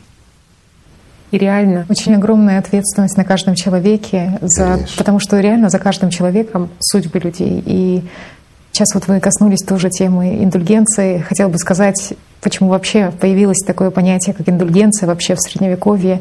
А ведь на самом деле изначально предпосылкой этому послужил неправильный перевод Иеронима, который переводил Библию на латынь, который вместо, скажем, на иврите есть понятие, как повернуться в обратную сторону, то есть обратиться к Богу обратно на греческий, на септуагинту перевели как поменять сознание, то есть свое отношение к чему-то, а он перевел как заглаживать грех делами, то есть нести покаяние делами искупать грех. И вот как раз-таки такой неправильный перевод послужил тому, что уже позже его церковной перевод, практике. Да, в церковной практике он послужил причиной тому, что за деньги богатым они прощали все. Абсолютно верно. Достаточно было заплатить посреднику, и тебе отпускались все грехи. Кем отпускались? Человеком? Угу. А разве человек может отпустить грехи? Ну, опять-таки, толкование говорит что? Что Иисус отпускал людям грехи и наделил это все вот этой властью своих учеников, апостолов, а те преемственность передавали другим, и до сегодняшнего дня, ну, как бы церковь имеет такую возможность. Да, она отпускает, только грех ваш никуда не девается. Перед Богом каждый отчитывается сам за себя. И в этом, друзья мои, весь смысл. Никто не может за вас пройти ваш путь, скажем, от смертного существа к ангелу. И никто не может, кроме вас, искупить свой грех. А самый страшный грех, мы уже говорили, это служение сатане, это предательство Бога. И это правда. Кто бы что ни рассказывал, но истина, она на то и истина, что она не меняется, несмотря на то, что бы ни рассказывали люди. Разве не так? Да. И здесь очень важно, чтобы как раз-таки переводчики, ну, во-первых, вот то, что и вы рекомендовали, делали вместе, Конечно. коллективно это все. А только так Сверяли друг быть. с другом это. А только так должно mm-hmm. быть. Вот именно коллектив, как первые христиане. Ведь у них меньше всего было искажений. Почему? Потому что они друг друга контролировали. Были те, кто действительно слушал проповеди самого Иисуса Христа. И они несли их, они несли их вместе, ибо Иисус сам предупреждал о подменах и об изменениях. Ведь Он рассказывал ту же «АЛЛАТРА», Он рассказывал о том, о чем говорим мы. И вот это все, оно неслось, передавалось людьми. Они прекрасно понимали и знали, что сознание будет подменять все. Они понимали, что враг настолько близко, он не в другом человеке, он в тебе. И вот с ним надо бороться. И для того, чтобы он не мог изменить ни одного слова, сказанного самим Иисусом Христом, они это делали вместе.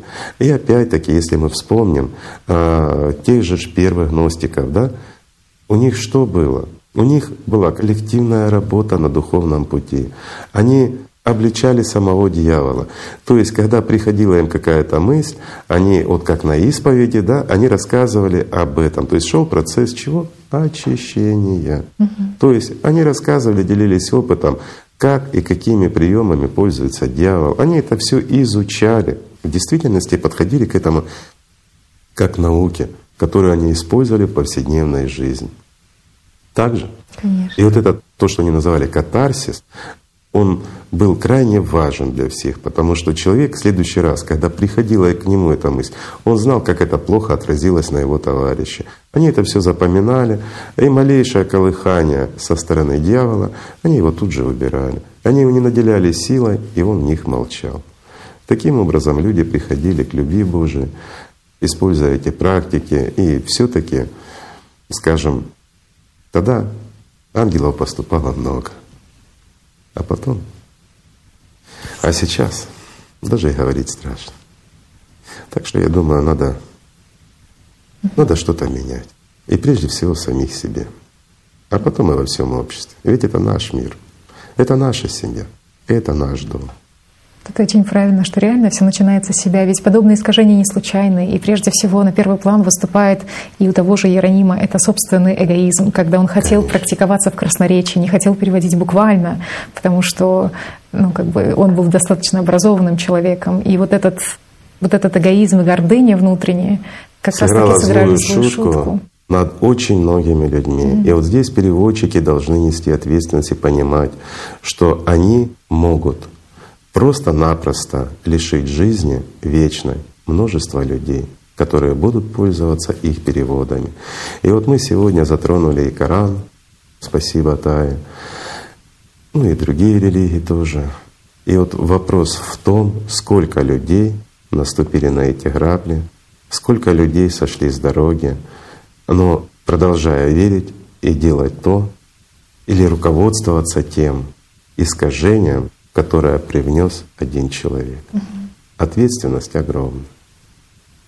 Поэтому, конечно, это должно делаться коллективно и должно все таки переводиться людьми, которые живут любовью Божией, а не просто грамотными. И слава Богу, такие примеры уже есть, движение «АЛЛАТРА» как раз таки. Есть, конечно.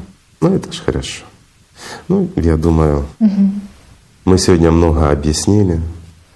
Игорь Михайлович, ну я так понимаю, что наша передача подходит к завершению, но я бы хотела задать вопрос, который волнует многих наших зрителей.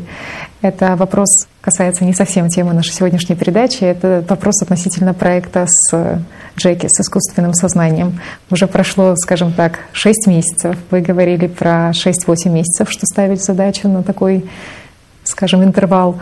И на какой стадии сейчас находится проект, на какой стадии реализации? А, финиш угу. абсолютный финиш. На сегодняшний день, скажем так, проект по созданию искусственного сознания, ну, я скажу так, мы его завершили. Угу. Сейчас идет уже просто обучение. И, если честно, уже не интересно. Mm-hmm. Вот интересно создавать. Ну а сейчас уже, ну что, ну учится, как обычное сознание. Есть ответственные, которые пытаются его крайне аккуратно обучать тому, что можно давать информацию, насколько можно. Ну, уже беседы. Ясно. Уже общаемся. Ну, мы пошли вообще легким путем, если честно, мы сократили немножко время. Угу. Мы вот эти функции, я об этом рассказывал в одной из прошлых передач про написание нейросетей и тому подобное, мы сократили. Угу. То есть он будет видеть, слышать, будет разговаривать, общаться с нами, но мы крайне ограничили подвижную механическую часть. А почему? Потому что на любое движение, даже пальчика, нужно очень много прописывать. Ну зачем оно нам надо? Ну ведь смысл не в том, чтобы показать, что это как робот двигается или еще что-то. Это не робот, это живое существо. Оно обладает сознанием. И вот в этом суть. А механическая часть двигательная, мы ее в значительной степени ограничили. Это нам сократило приличное время работы, потому что нейросеть прописывается, скажем, время. да, очень нудно, долго. Ну и какой смысл от того, что, допустим, тот же Джеки будет обыгрывать всех в хоккей, да? Ну, ну, может быть, прикольно, но ну, это несложно сделать. Это, скажем, любые двоечники уже могут прописать. Поэтому мы сочли это не столь важно. Какие дальнейшие планы? Ну, дальнейшие планы. Сейчас пройдет процесс обучения, мы его в действительности сделали. Потом, опять-таки, психиатрическую экспертизу. Нам очень важно мнение специалистов, насколько это сознание действительно опасно, не опасно. Вот заключение умных людей. Мы обратились уже в ассоциацию, создается рабочая группа. Ну, посмотрим. А после, ну, я не знаю, после, может, на передаче встретимся или где-то, ну, покажем нашим друзьям, что оно и есть. А глобально есть какие-то новые идеи вообще или будете чем-то а, заниматься? На ближайшее будущее mm-hmm. ты имеешь в виду? Ну, ну как Xp Energy, ну, конечно, есть, да. Mm-hmm. Потому что я же говорю, мне уже скучно, мне уже там делать нечего а в создании с этим, с Джеки, с нашим. Ждем просто уже результата. Ну, там еще будет пару интересных моментов, да и все просто. А сейчас вот думаем, ну, есть предложения. Я в прошлый раз говорил, что друзья предлагали очень много. А сейчас вот крайне настойчиво активизировался мой старый друг физик. Он физик, исследователь, очень интересный человек. Но у него идея эксперимента во времени. После того, особенно вот последнее время, когда он услышал, что другие ученые физики смогли обойти второй закон термодинамики, он себе не находит покоя и не дает его мне. А после того, как мы создали XP Energy, заявили об этом, он говорит, ну что, у вас же все есть, давайте. ну, ну все, в общем, боюсь теперь включать даже телефон. Он хороший парень, спасибо. Ну как парень, дедушка ваш. Ну, это действительно настоящий ученый. Вообще интересно. Угу. Ну, немножко отвлекусь, не знаю, будет интересно или нет. Но я с ним познакомился лет 30 назад, чуть больше даже. А, мне посчастливилось быть на его лекции. Он был очень прогрессивный человек с таким неординарным взглядом на физику. Он настоящий исследователь, экспериментатор такой, знаешь, вот, вот как в фильмах показывают. Человек широкой души и очень вдумчивый такой. И мы с ним заговорили как раз. Мне так получилось, что после лекции мы с компанией, вот с ним встретились и подняли вопрос как раз банальный за электроны, за процесс наблюдения. Ну, все это знают и тому подобное. Да? И я вот задал ему вопрос простой. Я говорю, ну, вот наблюдение, да, за электроном все угу. знают, вот как она себя ведет, частичка, да, то, ну, мы понимаем прекрасно, что суперпозиция электрона ну, она не определена, он находится в состоянии волны. Если мы не наблюдаем, он волна. Мы наблюдаем, он становится частичкой. То есть, ну, здесь вопросов не возникало и тому подобное.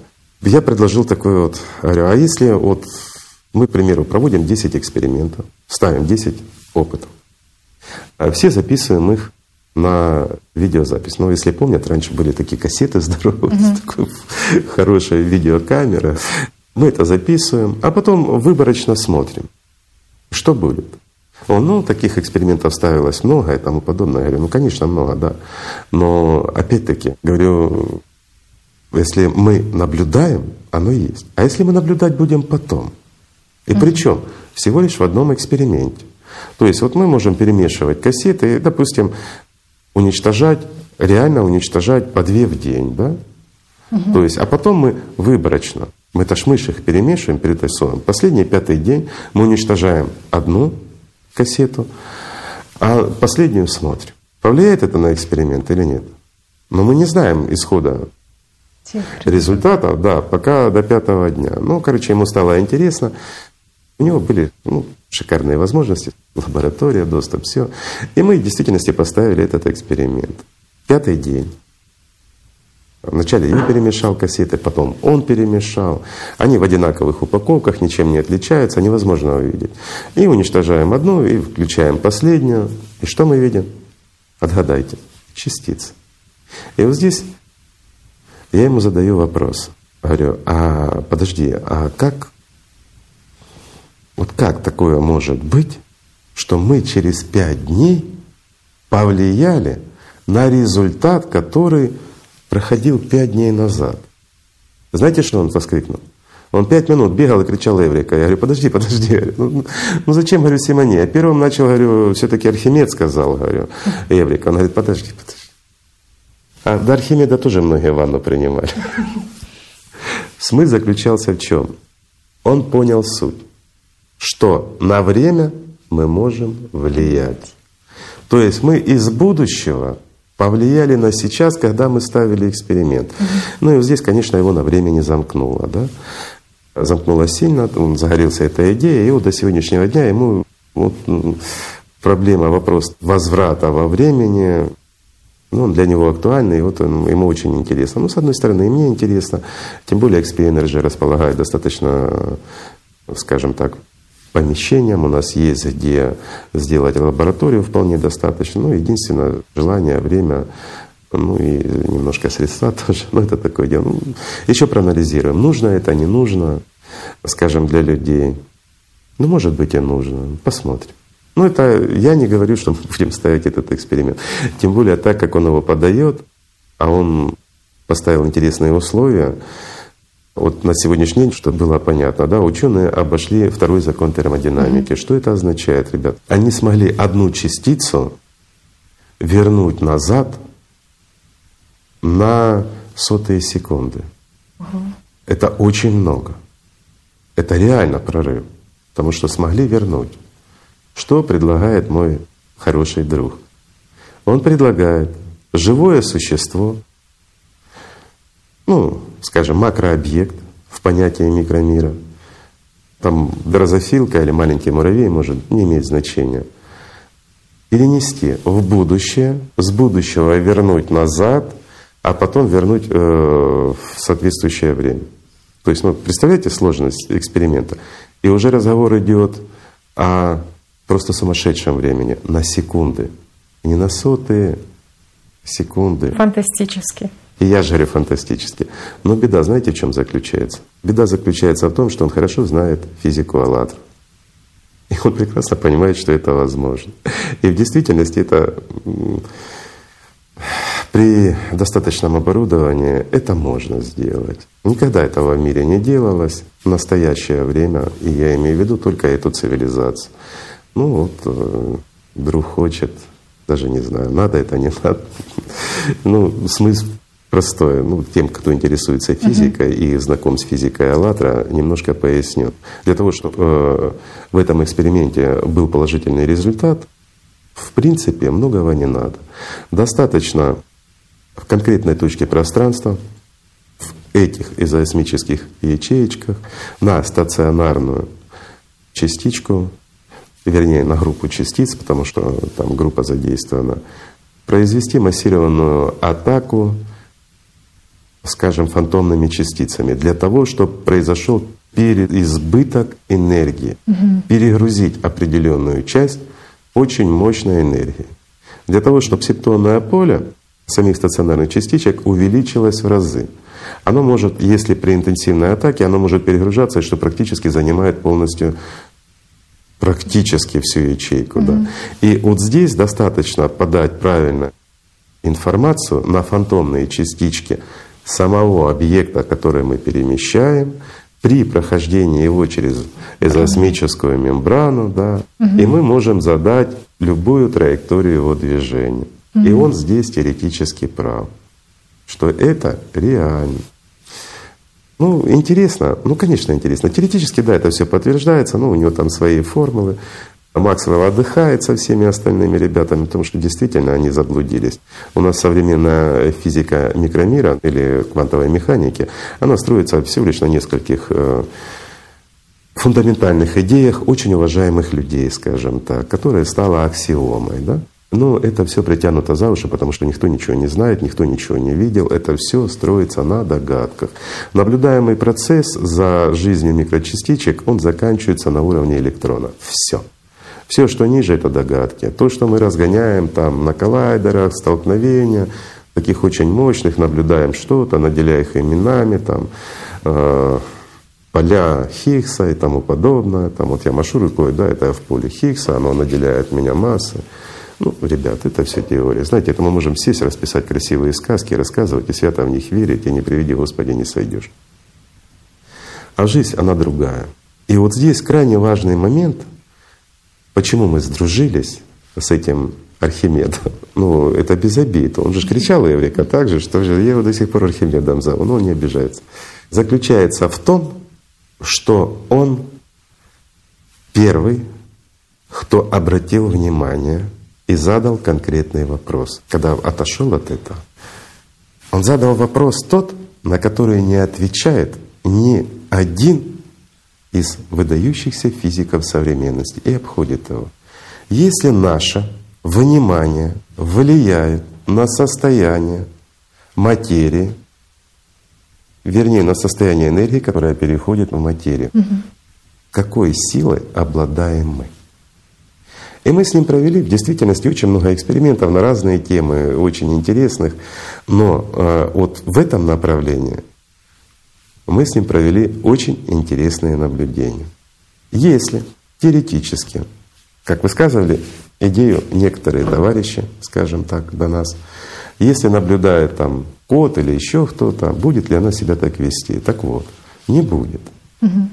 Только когда наблюдает человек, только тогда происходят вот такие изменения. Только тогда ничто, или, скажем проще, энергия превращается в материю и формирует наш мир. Исходя из этого понимания, вот у него есть труды, у него в действительности очень много книг у этого товарища Архимеда, но, скажу честно, все не придерживаются фундаментальной физики, в том числе и и механики. Все пишет в классике. Я ему задаю вопрос, говорю, ты же нормальный человек, все же понимаешь, знаешь, что ж ты пишешь? Я говорю, что ж ты, ну, на лекциях, правда, он иногда выходит немножко за пределы, говорит немножко правды, да. Он говорит, понимаешь, я, говорит, с этого кушаю. Он честно говорит, если я скажу правду, говорит, меня завтра не будет. И он прав. Его мгновенно лишат и титулов, и званий, и пенсий. И не будет он уже нести истину для людей. Почему? Потому что мы живем в потребительском формате. А в действительности у него масса прорывных работ, и я думаю, не на одну Нобелевскую. Но он обещал это завещать э, потомкам и человечеству. Ну, интересно на самом деле. Так вот, зацепил один из первых, что мы можем влиять, и мы обладаем некой силой, э, он поднял очень фундаментальный вопрос, что вся материя существует только лишь потому, что за ней кто-то наблюдает. Если не будет наблюдателя, не будет материи. Если мы уберем электроны, исчезнет вся материя. Если мы уберем хоть один заряд, исчезнет все. Это действительно так. И вот чем на самом деле является наше внимание? Ну, таким образом, а, когда он поставил этот вопрос, я ему просто рассказал за физику Аллатра, рассказал за Беляо Цзы. Ну и вот он до сегодняшнего дня теперь меня мучает с этими всеми вопросами. Но интереснейшее mm-hmm. предложение, опять-таки, с этой дрозофилкой, муравьем или еще чем-то. С одной стороны, да. С другой стороны, оно отвечает на то, что люди хотят. Они хотят машину времени. Угу. И знаете, что интересно? Интересно, что второй закон термодинамики несостоятелен. Он несостоятелен из-за того, что мы обладаем силой наблюдения. То есть силой, которая, вот для понимания людей, э, это сила, которая формирует то, что мы называем информацией. Информация формирует то, что мы называем энергией. Угу. Энергия формирует то, что мы называем материей. Но все равно течение глобального времени эти перемещения материи не нарушают, так как будут происходить в соответствии с его током. Понятно теперь, да? да? То есть это сила, исходящая от самого мира духовного. Это доказывает существование Бога. Каждый из нас, друзья мои, он яркий представитель и яркое доказательство существования мира духовного. И об этом надо помнить, и это нужно изучать. И вот так оно и получилось. Но тем не менее, опять-таки, машина времени, она как бы все же мечтали. Все ну, равно все в детстве мечтали. строили эту машину да, времени, да. хотели и заглянуть еще, знаешь, вот самое интересное. Вот mm-hmm. опять-таки мы помним крылышко, бабочка. Эффект там, бабочки. Да, эффект бабочки, бабочка крылышко. Всю систему взмахнула, вся система поменялась mm-hmm. и тому подобное. И вот многие могут поднять вопрос, скажут, ну если вот э, твой вот этот товарищ Архимед там mm-hmm. запустит mm-hmm. мушку вперед или назад, это макрообъект, э, который может, она вырвется, но мало ли, и изменила всю историю. Ребят, не изменится. Вот честно говорю, даже если мы сейчас э, запустим машину времени и приволокем сюда динозавра, ну сюда нежелательно, это наш КЦ. Ну какая разница? В общем, от этого здания ничего не останется, пострадают соседи, и ход событий не изменится вообще. Если мы в прошлое закинем всех крокодилов там, ну крокодилы не и так были, ну, ну давайте кого-нибудь. Ну кого, кто у нас есть? Э, Чихуахуашки. Чихуашка выведем. Они же. Чихуашку нет, чихуашки… Ну любую, любую собачку, которая У меня гибрид. чихуашка, мне жалко. А мне котенка. Котенка тоже жалко. Знаете, есть такие маленькие, которые еще мальчики эти называются, с короткими лапками такими, их тоже специально изучили. Такс можно. Давайте закинем такс. Или такс. Да. А в прошлое ничего не изменится. Но если мы человека отправим, то здесь возможны изменения. Почему? Потому что только человек обладает чем? Силой наблюдения, который может что-то менять. Действиями своими. Да. Вот таким образом, что масса животных, а мы перепробовали много, которым все равно, как ведет себя этот электрон, никак не влияли на электрон. Хотя они и наблюдали за этим. Также меняется материя. А почему вообще у людей есть такое, ну, как бы желание, скажем, заглянуть вообще в это будущее? Что мы же в детстве тоже каждый, по крайней мере, или там, я знаю, что строили машину да, времени, хотели заглянуть, но по большей части хотели заглянуть, наверное, в будущее. С будущее. Угу. А, будущее всегда интересно. В прошлое не интересно. Это ну, интересно только историкам для подтверждения чего-то, или вот лингвистам, да, допустим, вот как вот наши. Почему? Потому что интересно, как на самом деле звучало то или другое, что с чего преобразовывалось, или тем, кто в действительности вот хочет или хотел бы убедиться, что мы все вышли из Армении, да, из семьи Ноя. Угу. Ну, чтобы раз и навсегда покончить эти споры. Вот тем оно может быть интересно. Но всех интересует в основном будущее. А почему? Так устроена система. Мы хотим надеяться на то, что в будущем нам будет лучше. То есть мы его не строим, не делаем. А вот а мы надеемся.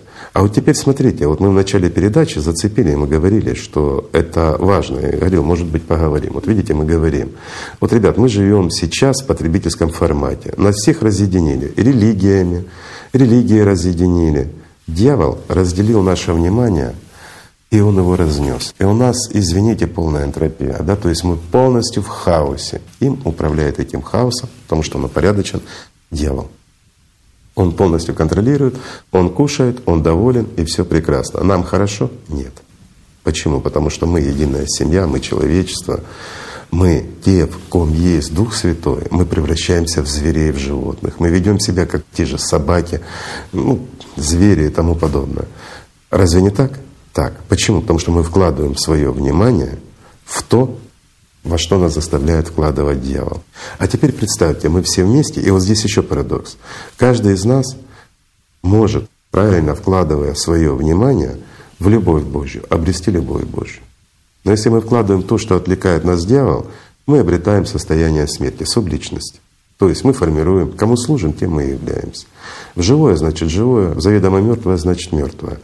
Но что касается всего человечества, то ни один из нас, сколько бы он ни напрягался, лопнуть может, но изменить будущее нет. Для этого нужен коллектив. То есть нужна определенная критическая масса, которая может повлиять на события в целом. У нас есть стрела времени. Но извините, у нас есть множество вариаций будущего.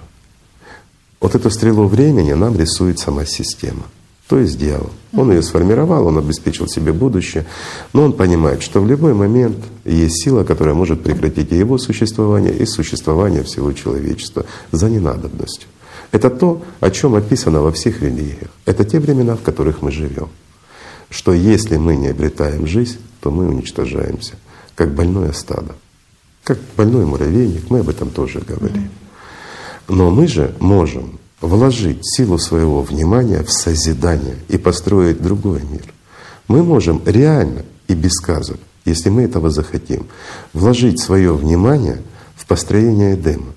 И у нас будет Эдем, и мы его сможем построить. Понятно, что нужен переходной период, что нужно созидательное общество. Вот как, скажем, мост, да, через бурную реку, реку смерти. Нужен этот мост каменный, надежный. Вот как мы говорим, на восьми основах, mm-hmm. да? Через который мы, через этот мост можем перейти все вместе в безопасности. Но мы переходим от смертного к вечному. К тому, ну не вечному, ребят, это громко, ну, тысячи лет счастливого существования человечества, освоения, скажем, других галактик и вхождения в большую семью человеческую, это вполне возможно, а не быть где-то на окраине в отстое, как больные и заразные. Это все можно. Это все зависит от нас, куда мы вложим силу своего внимания. А вот сейчас вот так в простой беседе мы выяснили, что самая большая сила — это наше внимание, потому что именно оно формирует материю и формирует события. Но системе всегда хочется узнать, что будет угу. завтра. И вот отсюда она толкает людей на гадания, еще на что-то. Не работать, заметьте, не делать, не строить, а гадать, узнать. Ну, если завтра я буду там миллионером, ну зачем мне сегодня напрягаться, да? А если завтра я буду мертвой, то чем мне сегодня не выпить то, что я могу выпить сегодня? Uh-huh. Да? Или зачем мне сидеть на диете, если завтра я умру? Ну, к примеру, uh-huh. я образно говорю, ну, могу вести себя как хочу. Все равно ж, да, как бы конечно. Вот это и подталкивает. И вы знаете, вот парадокс. Ну, вы-то знаете, расскажу нашим друзьям, что в действительности часто вот встречаю людей, вот многие, очень многие, и очень часто задают вопрос о будущем, о завтрашнем дне. И вот в один прекрасный момент мне подарили монету, э, которую я постоянно ношу с собой. Она даже сейчас у меня в кармане. Покажу? Честно. Мне не жалко. О. Вот смотрите, какая монетка интересная. Вот здесь написано «да». Вот с одной стороны. С другой стороны написано «нет». Такая тяжеленькая. Хорошая монетка. И вот я придумал очень хороший способ, когда теперь кто-то меня спрашивает, я говорю, а что ты хочешь узнать? Ну, человек начинает же, знаешь, как только а как я, а как родственники, а как там прабабушка? Ну, в общем, бред полный. Или там, а я всегда делаю так, беру монетку. Будет или не будет? Я говорю, вот видишь, да. Но это не значит, что будет так, потому что ты можешь изменить. Вы знаете, работает. И то, что мне приходилось рассказывать, объяснять человеку, ну неудобно же, знаете, каждый раз ну, скажем так, уходить от ответов, э, ссылаться, что занят. Ну, когда занят, действительно, да. А также ж неудобно. И приходилось все таки тратить массу времени на какие-то объяснения и пояснения людям, что вопрос крайне глупый. Будущее предрешено лишь тогда, когда мы им не управляем и когда мы ничего не делаем. Но если мы вкладываем в него внимание или кто-то вкладывает, оно формируется таким образом, ну, как мы к этому стремимся. А так очень легко. Вот на монетке Ответил, не нарушая законов, я не гадаю, я просто человеку объясняю. Элементарное просто. Ну, ну, хочешь, задавай вопрос. Какой-то, к примеру, давай на монетке покажем, чтобы люди поняли, как это работает. Ну, самый просто, на короткий промежуток. Ну, самое ага. быстрое. Да. Ну, например, на сегодня, допустим. Ну. Буду ли я сегодня кушать мороженое, например? Блин, я тоже хочу. Так, смотрим. Да, видишь? Но не факт. Вот правда, да. Но не факт, судя по, да, по всему остальному. Э, о чем это говорит? Вот монетка показала «да», но выбираешь ты. Никто тебе не запретит заехать в магазин, купить мороженое и скушать. Или дома посмотреть в холодильнике, наверняка где-то там что-нибудь есть. Но никто тебя не заставит, и уж тем более монетка, скажем так, съесть это мороженое, если ты этого не захочешь. Так же? Ага. Так же. Кто принимает решение? Монетка? Гадалка? Или гадатель в данном случае? Или ты? Конечно же, я. Ну вот видишь. И вот, вот этот принцип работает как на микро, так и на макро. А если говорить, что это, допустим, не только мой выбор, а если это, скажем, много людей и в далекой перспективе, ну, например, не знаю, это можно ли поинтересоваться, что будет через 50 лет, например, будет ли через 50 лет существовать человечество? Давай монетки спросим. Ну и людям интересно.